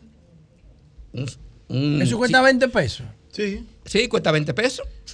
Pero ¿tú sabes cuál es el costo de eso en la fábrica? La libra de salami, la libra de salami, 110 pesos, hoy 160, un 45%. El huevo, 5 pesos, hoy anda entre 8 y 9 pesos. Y el huevo chatarra, un, un 60%. Eso no sirve. Más o menos, el botellón de agua. 60 pesos, hoy está entre 90 y 100 pesos. 100 pesos. Esa es una muestra, damas y caballeros, esa es una muestra. Señores, eso es lo que hace enfermar a la población, todo lo que le ha leído ahí. Esto es una muestra. Eso es lo que hace enfermar a la gente, todo eso que él dice. José, esa es la realidad, esto es la realidad, esto es la realidad de los precios y el que quiera llamar a desmentirme que me desmienta y el que quiera vamos a escuchar a los otros dirigentes eh, comerciales. Don Julio, que quiera llamar a desmentirme esto que me llame. Está bien, pero lo que no entendí fue el sentido de, de, los precios. En lugar de hacerlo eh, bueno, entonces, con la, lo hagan con las adelante. Bueno, realmente lo que puede bajar los precios es una oferta de productos hacia a los consumidores, a los colmados. Si no hay una oferta real de producción a bajo costo, no hay forma de que bajen los precios. Los costos operacionales, señores, están muy caros tanto la luz como los colmados pagan mucha luz, también los locales comerciales, también todo lo que compone la producción de los productos tiene que bajar, porque la fábrica lo que te va a semanal, mira, tal producto viene más caro, tal producto más caro. Entonces, ¿qué se debe hacer? Una oferta mayor para que los precios bajen. Si no hay producción, no hay forma de bajar precios. No hay forma. Lo único que se baja precio es la oferta. Porque en la esquina hay dos colmados. El que vende más barato, ese la gente va. Pero todo tiene los mismos precios. Porque es la misma compañía que le compramos. Ok. Bien, adelante. Sí, buenos días a todos los oyentes. Y diga su cargo, para que la gente sepa quién Rafael Santos, presidente del Consejo Dominicano de Comerciantes Detallistas en Provisiones, CODEPRO. Eh, mira, nosotros tenemos tres años perdiendo tiempo de institución en institución, en reuniones, buscándole salida al problema de los precios. Y todo, todo ha sido en vano. Nosotros hicimos innumerables reuniones en el INESPERE, en Proconsumidor, y esos programas no han dado ningún resultado. En el caso de este programa, Comer del Campo al Colmado, vemos que va a ser la misma situación, porque como dijo Gilberto Luna, no hay una estructura viable de que el colmado pueda comprar directamente el productor. Aquí ni siquiera el mercado ha funcionado porque es que está muy lejos. Entonces, si se crearan eh, centros de acopio en los diferentes sectores, que los productores lleven los productos ahí, nosotros pudiéramos acceder.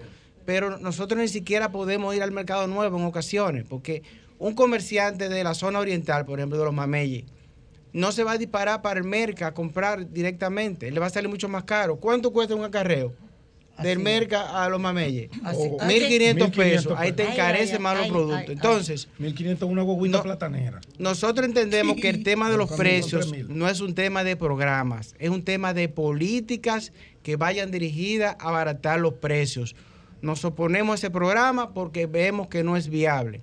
Hoy nos encontramos, por ejemplo, con, una información. Yo, me canso de preguntar, ¿de dónde habrá salido esa bandita idea? ¿Pero y de dónde habrá pues salido? Yo no había escuchado cosas más absurdas que esa hace un tiempo. pero eso fue cuando yo comencé, Julio. ¿De dónde habrá salido esa bandita idea? Con la boca abierta. Ok, nosotros creamos hace añales INESPRE. El INESPRE que, era, que es una institución. Que está ahí todavía. Que está ahí todavía. Bueno, el una nómina. El tiene estructura. El INESPRE no, no, hace un trabajo. El INESPRE hace un trabajo. Pero lo creamos con la finalidad de, equilibrar un poco los precios. Pero se, creó una institución y ni siquiera la institución ha podido servir. Entonces, a esto ahora de que, que tú vas a poder del campo, del campo al colmado. Pero ¿quién se inventó eso? ¿En qué, ¿En qué, cabeza? ¿En qué cabeza se puso eso? En la, eso que estaban, ese que estaban ahí con el presidente. ¿En qué cabeza deben se cuidarlo, puso eso? Deben cuidarlo un poquito más. eso? Nosotros pensábamos que con el INEPER podíamos hacer algo. Sí. Porque INEPER tiene una estructura nacional, tiene camiones. y tiene una nómina, tiene una, estructura de aprovechar. Tiene una estructura nacional. me dice todavía, voy a fortalecer INEPER, voy, a relanzar INEPER. Pero ahora yo voy a crear una nueva cosa. la eh, última vez que, se fortaleció INEPER fue con Hipólito y don Pablo. Y, don Pablo Mercedes. Pablo Mercedes hicieron un excelente trabajo en INEPER. ellos han hecho sus intentos. Podemos decir que, por ejemplo, el tema de los combos fue un fracaso porque todavía le deben dinero a la gente que debieron pagarle eh, la diferencia por los combos. Pero nosotros entendíamos que INEPRE podía hacer un mejor papel porque tiene una estructura nacional, tiene la relación directa con los productores que podía comprarle y mandarnos productos a nosotros, pero tampoco se dio. Hoy nos encontramos con una información, señores. ¿Cuál es? Al jamón que consumen los pobres le van a poner litevis. No, pero esto se está volviendo. Entonces, pero ustedes son comerciantes o políticos y me disculpan. No, no, no. nosotros somos defensores de los comerciantes y de los ¿eh? consumidores. Y nosotros como comerciantes. No, no, pero espérate, no, pero espérate, un, un momentico, hermano querido. Mira, lo que pasa es, lo que pasa es, y ustedes me disculpan. Me disculpan, porque puede ser que yo te eh, eh, perdido eh, en lo que ustedes han estado hablando. Yo entiendo que lo que debiéramos hacer, si no le encuentran sentido o, ustedes quieren involucrarse en el proceso de bajar los precios a los, a los consumidores de alimentos, debiéramos venir con algún tipo de propuesta. Pero aquí estamos en una campaña de desmedro con precios. Y si eso es lo que estamos haciendo, todo el mundo sabe que hay una inflación. Lo que no entiendo es, y que me perdonen y me disculpen, yo estoy eh, pidiendo disculpas anticipadas. Pero venir con un listado de precios, ahora tú saltas con un anuncio de que los jamones, eso, eso lo sabemos aquí.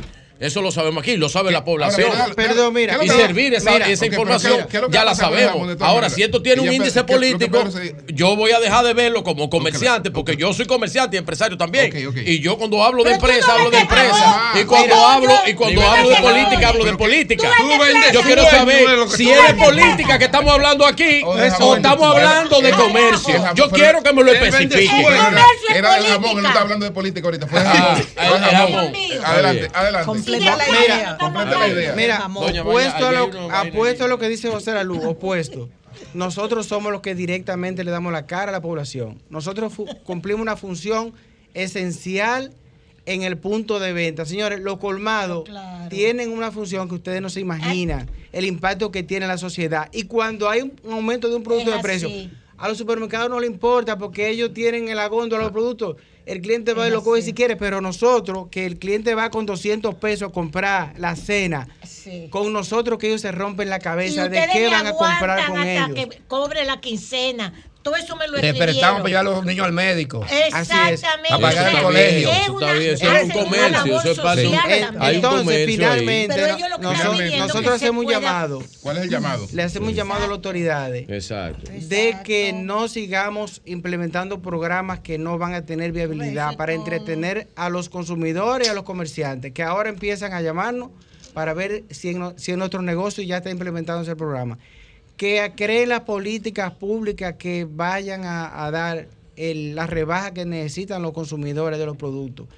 En el Ministerio de Agricultura, señores, eso ha tenido eh, un impacto negativo porque hay muchos productos que debieron eh, canalizarse directamente a los detallistas y no se ha hecho.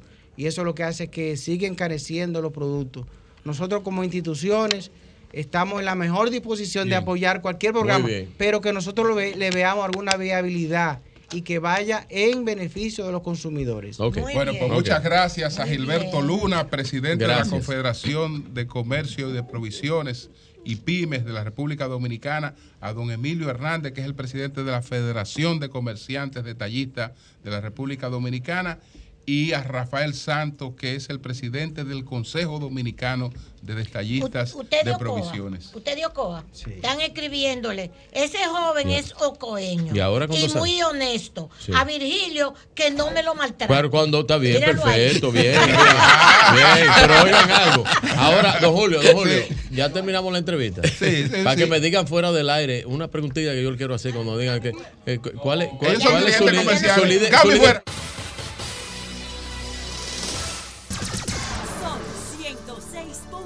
96.5.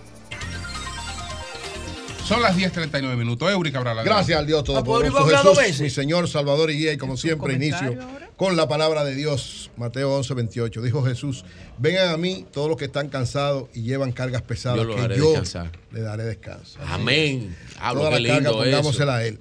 Miren, eh, dos comentarios breves de información de, de dos actividades para entonces hacer el comentario que tiene que ver con el impacto en las redes en estos tiempos de la comunicación, que fue uno de los paneles que desarrolló eh, el periódico El Caribe en estos 75 Mira, aniversarios. ¿con quién están haciendo una amenidad allá afuera, ah, los amigos que estaban?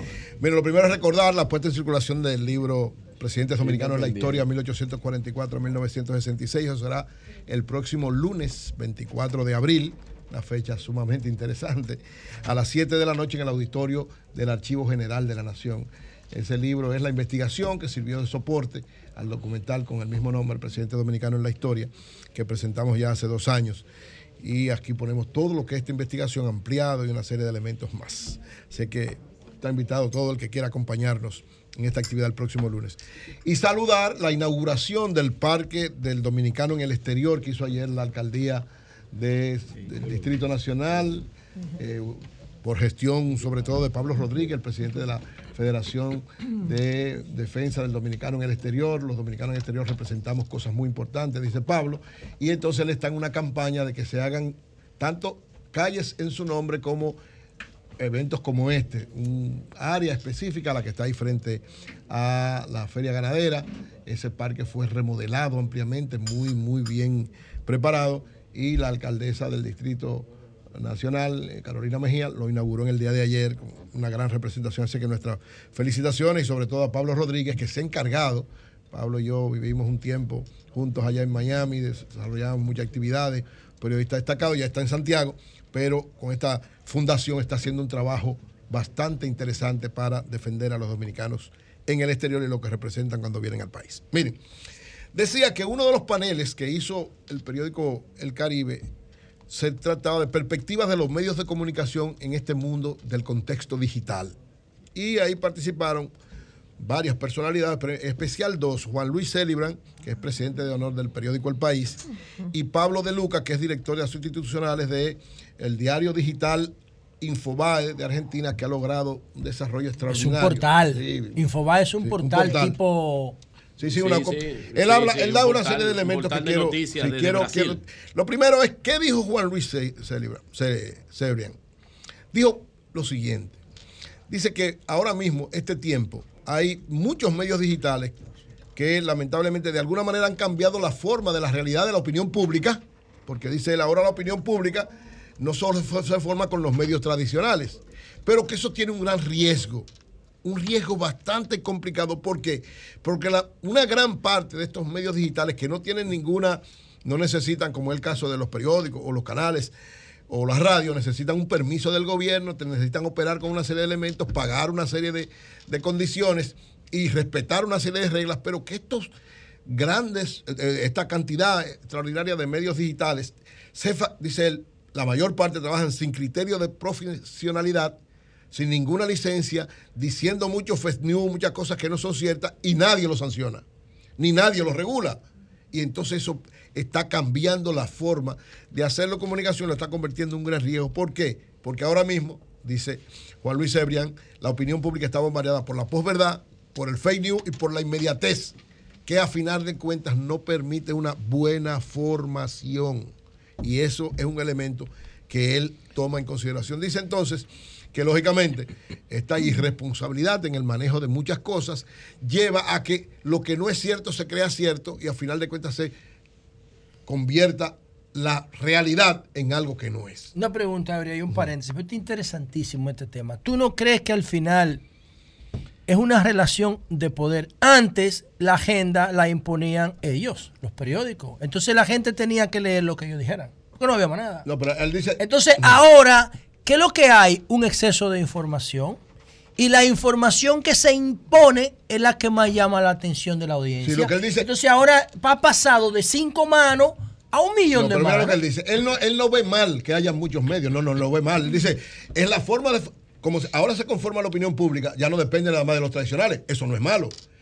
lo que él dice que es incorrecto y, doloroso para y el, riesgo es que como hay tantas redes que no tiene nadie control y que te pueden decir cualquier cosa y se cree que es verdad, entonces él lo que dice, esto no debería ser así. yo te pongo un ejemplo. No había redes sociales.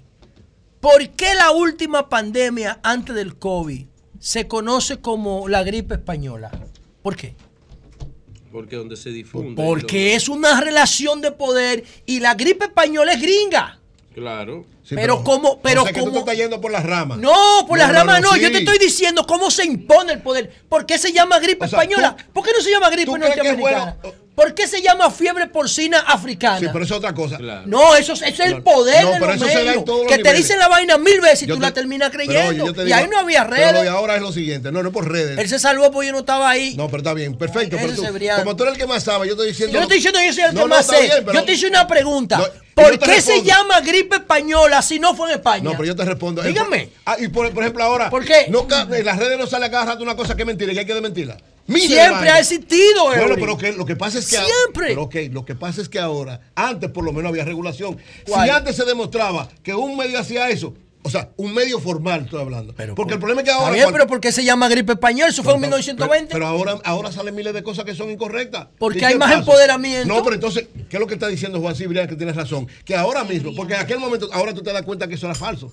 Pero ahora, ¿qué, qué pasa? Una noticia que sale inmediatamente es mentira, daña muchísimas cosas, como nadie la regula, se queda como si fuera mentira. ¿Cuál, por ejemplo? No, un paquete de cosas. O sea, tú haces el, desmentido, pero el desmentido corre menos. ¿Por qué? Porque hay menos regulación. Entonces, ¿qué es lo que él dice? La forma de conformar la opinión pública ahora mismo tiene un riesgo grave. No es que sea malo, porque él no dice que sea malo. La democratización es correcta. Es mejor tener un exceso de empoderamiento que tener un control de la información. No, al contrario, lo que hay que hacer es ni un extremo ni el otro es lo que él dice. Y ahí es que está lo correcto. O sea, ni un extremo que sea los sectores de poder que tengan se fue Doña Consuelo. Pero tampoco que sea como está planteado así. Entonces, ¿qué es lo que pasa? Lo que dice ahora el de Infobae. ¿Qué dice el de Infobae? ¿Qué está pasando con eso? Dice él, se está creando una serie de medios que lo que hacen es que se basan en cosas que son banales, que no son importantes, y los atractivos que tienen que ver con historia, con análisis profundo, se le está dando otra orientación. Dice, pero eso también es importante, Infobae lo ha demostrado. Es decir, no es que ahora mismo los medios nada más están con cosas que no tienen interés, sino que lo que pasa es que este facilismo ha llevado a que no se trabaje en ese aspecto y es el gran reto que otra tiene la cosa importante lo plantea otra cosa importante aquí es lo mismo que el arte que yo decía ahorita yo consumo a Silvio Rodríguez que para mí está por encima del bien y del mal eh, Silvio tiene una canción que se llama Pequeña Serenata Diurna. Wow. ¿Quién diablo va a entender eso? No, no. O de Purísima y Oro de Sabina. Para tú entender de Purísima y Oro de Sabina, tú tienes que hacer un curso de historia española. Yo lo, entiendo. Pero... tienes que hacer un curso de historia española. Entonces, si tú haces un, un reportaje de investigación, por ejemplo, de investigación profunda sobre arqueología, ¿le va a importar, tú sabes a quién? A menos del 1%. Ahora, si tú hablas de la última eh, cirugía que se hizo Yailin la más viral, todo el mundo lo entiende. Y por eso yo decía que Juan la Luis. cretinización. Y por, no, y por eso yo digo que no. Juan Luis es cretino. No, no. Lo que hay que preguntarse es cuál es el objetivo del arte, cuál es el objetivo de la ciencia. los medios. El objetivo es aportar a la mejoría de la Para mí, eso es mi aspiración con este programa. Entonces, una cosa no es buena porque le importe a la mayoría de la gente. Una cosa es Yo lo sé. Porque contribuye a mejorar. Yo lo sé. Ahora, ¿cuál es ahora cuál es el equilibrio entre las dos extremos? No, no, no, oye lo que yo opino, oye lo que yo opino. No, pero él se refiere a otra cosa, porque él se refiere al, a la teoría de que todo sea simplificado. Sí, mientras más, sí, es Juan Luis la clave, mira. Juan Luis ha logrado para mí. Entonces es parte de la creativización. No, no, Juan Luis, Juan Luis, Juan Luis logra, Juan Luis logra agarrar la poesía compleja, que nada más lo entienden los críticos de arte, y llevarla en una metáfora tan simple como quisiera ser un pez para mojar mi nariz en tu pecera. Eso tú sabes. Eso lo entiende todo el mundo. Pero cuando tú dices un verso, por ejemplo, ¿cómo se llama el de Platero y yo? Juan Ramón Jiménez. Juan Ramón Jiménez fue premio Nobel. Oye, oye, yo lo, yo lo, yo lo leo, ¿eh? Tu voz, oigan esto, Juan, eh, Juan Ramón, Jiménez, Platero y yo. Tu voz suena feliz en mi oído, como el émbolo cuando ya el astro mirífico dormido va por las palmeras con ardiente dolo. ¿Qué? Coño, ¿quién entiende esa vaina? Él solo y yo que soy un maldito loco igual que él. a suspender por estar dando Espérate, pues discúlpame, yo no hago eso. Exacto. Ahora, Sí. si viene Juan Luis y te dice, te mando señales de humo, mi corazón se me ha doblado de tanto quererte. ¡Mierda! El tipo lo logra. con- ¡Buf! José, la- lo que tú estás Perfecto. planteando dándole la razón a ellos y tú quitándote la razón por lo siguiente. ¿Qué es lo que dicen ellos? Que lo que debe haber es precisamente simplificarlo, pero con contenido, que es lo que ha hecho Juan Luis. Él Dice, ¿qué es lo que pasa ahora? ¿Qué es lo que más se le está dando publicidad y lo que más está circulando? Lo banal, lo falso, el fake news. O sea, tú dices una mentira y corre muchísimo, Claro. o tú pones una vagabundería y te corre muchísimo en las redes. Ahora, algo como lo de Los que Juan más Luis- tienen seguidores Claro. enseñan carne. Exacto. Entonces, él lo que dice es, el reto cuál es? Usar eso, que es lo que le gusta a la gente, simple, pero con contenido, con verdad, con argumentos. Ese es el gran reto de la comunicación en ese tiempo. Los dos lo dijeron. Ese es el gran reto ahora mismo. ¿Por qué? Porque ahora mismo tú quieres hacer una, una publicación cual que sea, tú vas a buscar publicidad en un sitio y esa publicidad está en quien, en lo que están haciendo toda esa si- sinvergüencería o cosas que no son ciertas. Claro, ahí hay gente buena también, porque hay que decir que en, lo- en las redes hay mucha gente que está dando contenido bueno. Eso es verdad.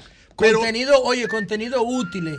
Claro. Tú no sabes lo que tú aprendes en TikTok. No, Con toda es esa verdad. página de tigres enseñando eh, mecánica, Eso cosas de. No, cocina, organización del hogar. Pero eh, José, lo que estamos hablando, lo que ellos dicen es la forma de hacer comunicación ahora mismo desde el punto de vista del periodismo propiamente dicho y de la empresa periodística. Están teniendo un reto porque, porque toda la inversión y toda la, todo lo que tiene que ver con publicidad e importancia se está yendo a gente que están haciendo o fake news o posverdad o hablando mentiras para aprovecharse de la monetarización de eso. Y ahí de está. la monetización. De la, sí, de la Claro, monetización, tú- perdón. tú- No hablo en contra de eso. Sí, no, no, yo no hablo en contra de eso. Yo lo que digo es que eso tiene que ser bien orientado y como dice, Claro, como dicen ellos, primero- de acuerdo a la cantidad de views que Claro, tú no, recibes. que tiene que ser regulado. Y de que tú seguidores. siempre lo has dicho. Hay cosas que tienen que ser reguladas. Esa es una que El tiene que ser regulada. tiene que hacer, los los artistas no Estado, tienen que ver con eso, Y no lo segundo, lo que dice Infobae que le ha dado resultado, que es uno de los que más se lee como información, que no solamente tiene titulares, sino que te hace análisis de fondo bien hecho, sencillos, pero de profundidad. Nada más lo leemos nosotros. No, lo le, le sirve de base.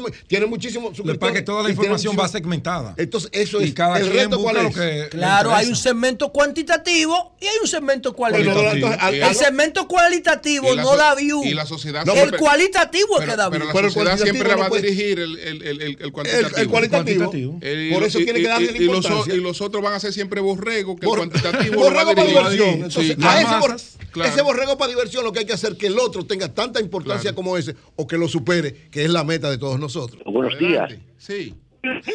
Hacerle un llamado al defensor del pueblo. Pablo Ulloa. ¿Cuál, es el, cuál es el llamado? El llamado es que ahora que él va a, a iluminar al impostón. No, al hipodón no, no, no, no, no, no. Disculpe. No, Virgilio, Virgilio, De- yo déjame estoy ayudarte en la hablando. información. Déjame hablar, Virgilio. Ah, está bien. Pero era luego para ayudarte, después. hermano. Está bien, pero Pues, dilo, dilo, dilo. Es tu buen día. discúlpame. Pase buen día, pase buen día. Mira, le, le, negaste el no quiso- derecho. no quiso hablar. Ah, pero Buenos pero días. él no puede Está bien, pero dale el mensaje como quieras. Eh, La información es que él va a darle soporte a las notificaciones del Protecon a través del Infondón. Y eso es un acuerdo para que la gente eso está reciba su notificación. Pero ¿por qué del hipodón y no hacen una app? Ya. Bueno, pero Adelante. eh, para que la Sí, notificación. lo tienes creo ahí en tiene la una notificación física, pero Adelante. instancia, no se va a llamadas. Llamadas. Saludos. Julio. Sí. ¿Qué tal? Buen día, muchachos. Rafael. Rosario, Santo. Domingo Norte. ¿Me escucha? Te escuchamos bien.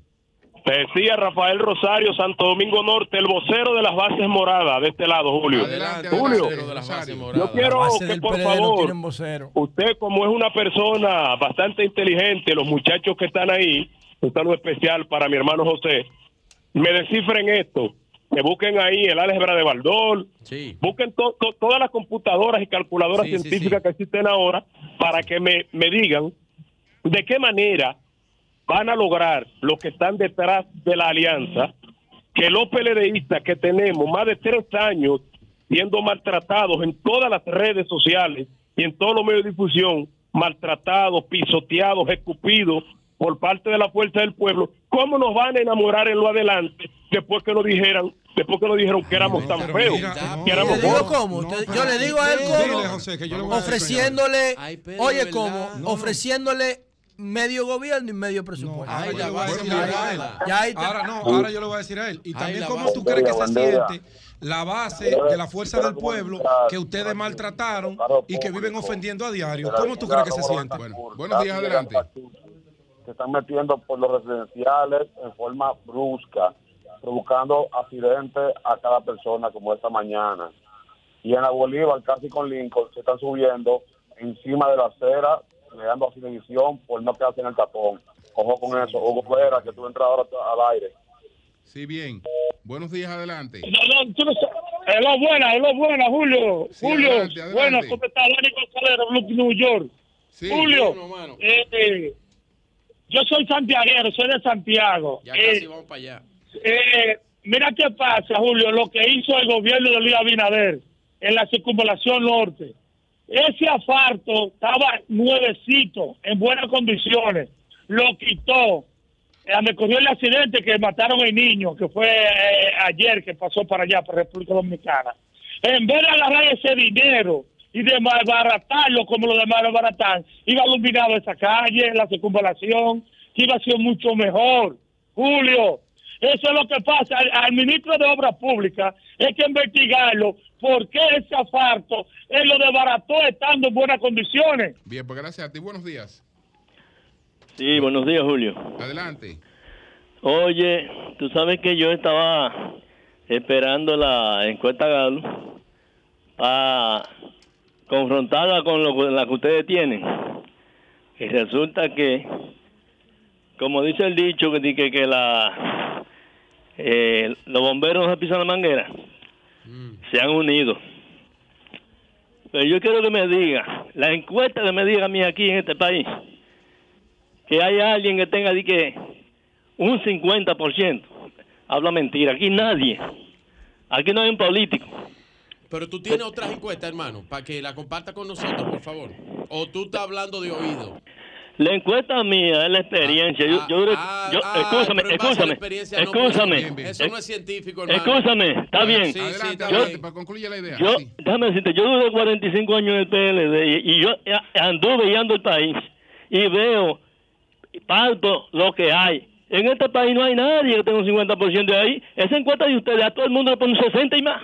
Está bien, gracias a ti, gracias a ti. Buenos días. La que, la que nos debemos llevar es de la tuya, que es de tu intelecto, de tu observancia, de todo lo que tú entiendes que es correcto. No, esa es totalmente científica la tuya. Buen día, Hito aquí. Hermano. Buenos días, buenos días, adelante. Buen día, Hito aquí desde Nueva York. dime cómo estás aquí despidiéndome, me voy ahorita para Canadá y después de una semana voy para Santo Domingo. un palacio que está en el país. Y está frío, di que todavía ya. Todavía está. Oye, la semana pasada estuvo casi de verano, pero esta semana, esta semana ahora va un bajón, una temperatura que tremendo, tremendo. Pero bueno, que voy de aquí. Se están quejando porque yo estoy hasta asustado. sí, pues usted es todo amigo y qué bueno. Y con tu peinado ahí, los cabellos cambian de color un día de un color, otro de otro color. Eh, eh, ¿En cuánto está la temperatura ahí? Oigan, eh, sí. hoy está hoy está por los 40 y algo. Mucho, le está frío. Pero va a subir que 60, 65, pero, pero eso es frío, eso es frío. Sí, es frío, es frío. Eh, mis amigos, yo, yo voy con un buscapié al periodismo en general dominicano. Sí. Luis Reyes Acosta, Orlando Martínez, Gregorio García Castro y Marcelino Vega, ¿qué tienen en común? Periodistas todos, ¿verdad? Sí. Pero parece que la sangre de uno es la única que pesa. La sangre de uno solo y nosotros. ¿Qué pasó? Buen día. Sí. Usted sabe lo que hicieron eh, de obra pública. Que vinieron aquí a Villafaro arreglaron las calles bajantes, las que bajan al parque, todas. Y las otras las dejaron como estaban, no le trabajaron. Villafaro. Sí. Y lo que pasa es que aquí no se protesta. ¿Y quién era? ¿Quién era? ¿La obra pública? Ah, del INE, sí. Atención del INE. ¿Qué pasó con del INE? Bueno, que se repararon algunas calles en Villafaro, faltan otras por reparar. Buenos días, sí. Vamos a ver el vaso medio lleno. buenos días. Buenos días. Sí. Eh, ese es el sol de la mañana. Para servirle. Sí, así es. Sí, un saludo especial a esa tribuna que es ahí. Adelante, gracias. Adelante. ¿cómo está, cómo está, esposo? Adelante. Martínez Esposo, mi querido amigo. Ojío. Sí, Ojío. Ah, ¿cómo tú estás? ¿Cómo te va? Bien, estamos mejorando, gracias a Dios. El padre Jacqueline. Fíjate, eh, Sí, yo, yo escribí eh, sin unos 50 poemas que los tengo ya encuadernados y yo quiero mandártelo porque no se le ha hecho el, el premio de, ni o sea, el, eh, la, la evocación de, de- de- de- del libro para ver si tú se lo haces. Bueno, pues está bien. Está Mira, y entonces decirte que, por ejemplo, si lo, lo, lo que, lo que quieren ponerle traba aquí a Leonel Fernández para que llegue, para que no llegue el poder, tienen que leerse eh, la bucólica de, de Vigilio y también el, el, el- el alcalde de Salamea de Calderón de la Barca. Está bien, Ojío. Pues muchas gracias, Ojío. Muchas gracias. Buenos días, adelante. Edad media y siglo. Bu- buenos días. Buenos días, Julio, y todo el equipo. Adelante. Yo quiero que Julio, aprovechando la llamada que hizo la señora de Villafaro, ustedes recuerdan que en muchas ocasiones yo he llamado a su prestigioso programa para denunciar que el gobierno anunció un plan de asfaltado para Alma Rosa, el Italia y toda la zona. Sí. Mas, Sin embargo, ustedes recuerdan que siempre le he dicho que aquí vinieron a la urbanización Italia, Alma Rosa Segunda, Villafaro, Ralma, que son, eh, eh, hacen frontera, todas estas urbanizaciones, pintaron las calles sin haberlas terminado y aquí no quedó ni una calle arreglada. Quedaron como tres calles la arreglaron y las demás calles la dejaron sin arreglar. Entonces, el gobierno tiene que, si va a hacer la cosa, hacerla bien. ¿Cómo se pintan unas calles sin terminar de arreglarla y se llevaron todos los equipos y entonces anuncian en la prensa que resolvieron el problema y nadie no hace caso, Julio. Bueno, ahí está tu denuncia de nuevo. Buenos días, adelante. Buen día, Julio. Adelante, adelante, Domingo. Saludo a todo el equipo. Sí. Me motivó a llamar, me motivó a llamar José La Luz por el asunto de los colmados. José La Luz, no hay sociedad por más avanzada en el mundo entero sin negocios informales. Aquí, por ejemplo, en el Bronx, después de las 9, 10 de la noche, tú no encuentras un supermercado abierto. Además, uno no va al colmado a hacer la compra del mes. En el colmado tú compras paquetico de cerveza, el sanduchito Tú me, estás da dando, oye, tú me estás dando la razón. ¿Qué es lo que debería hacer el colmado? La excepción, no la regla. La excepción, no la regla. Entonces, en la medida que tú veas más informalidad, por ejemplo, en el Bronx hay más bodegas que en, que en, que en el- que en Downtown, ¿verdad? Que sí. Pues gra- gracias. Por eso, porque tú en la medida que te formalizas, te planificas más. Y una persona planificada va a necesitar menos el colmado. El colmado es la última milla del comercio. Bueno, eso es señores. lo que yo estoy tratando de el decir. colmado le van a detallar, le van a vender un pedazo de queso, un Por de una tacita de salsa de Cuando tú te planificas, no compras por Pero pedazo. hay gente que no puede planificarse Pero, porque el pero eso el es lo que yo, eso es lo que estoy diciendo. ¿Cómo? Que el colmado es una expresión Bueno. de la informalidad y Bueno, de la de la pobreza. ¿o no? pobreza y de la necesidad. De la cultura también, de la cultura. Bueno, señores, eh, vámonos con vehículos en la radio inmediatamente. Cambio y fuera.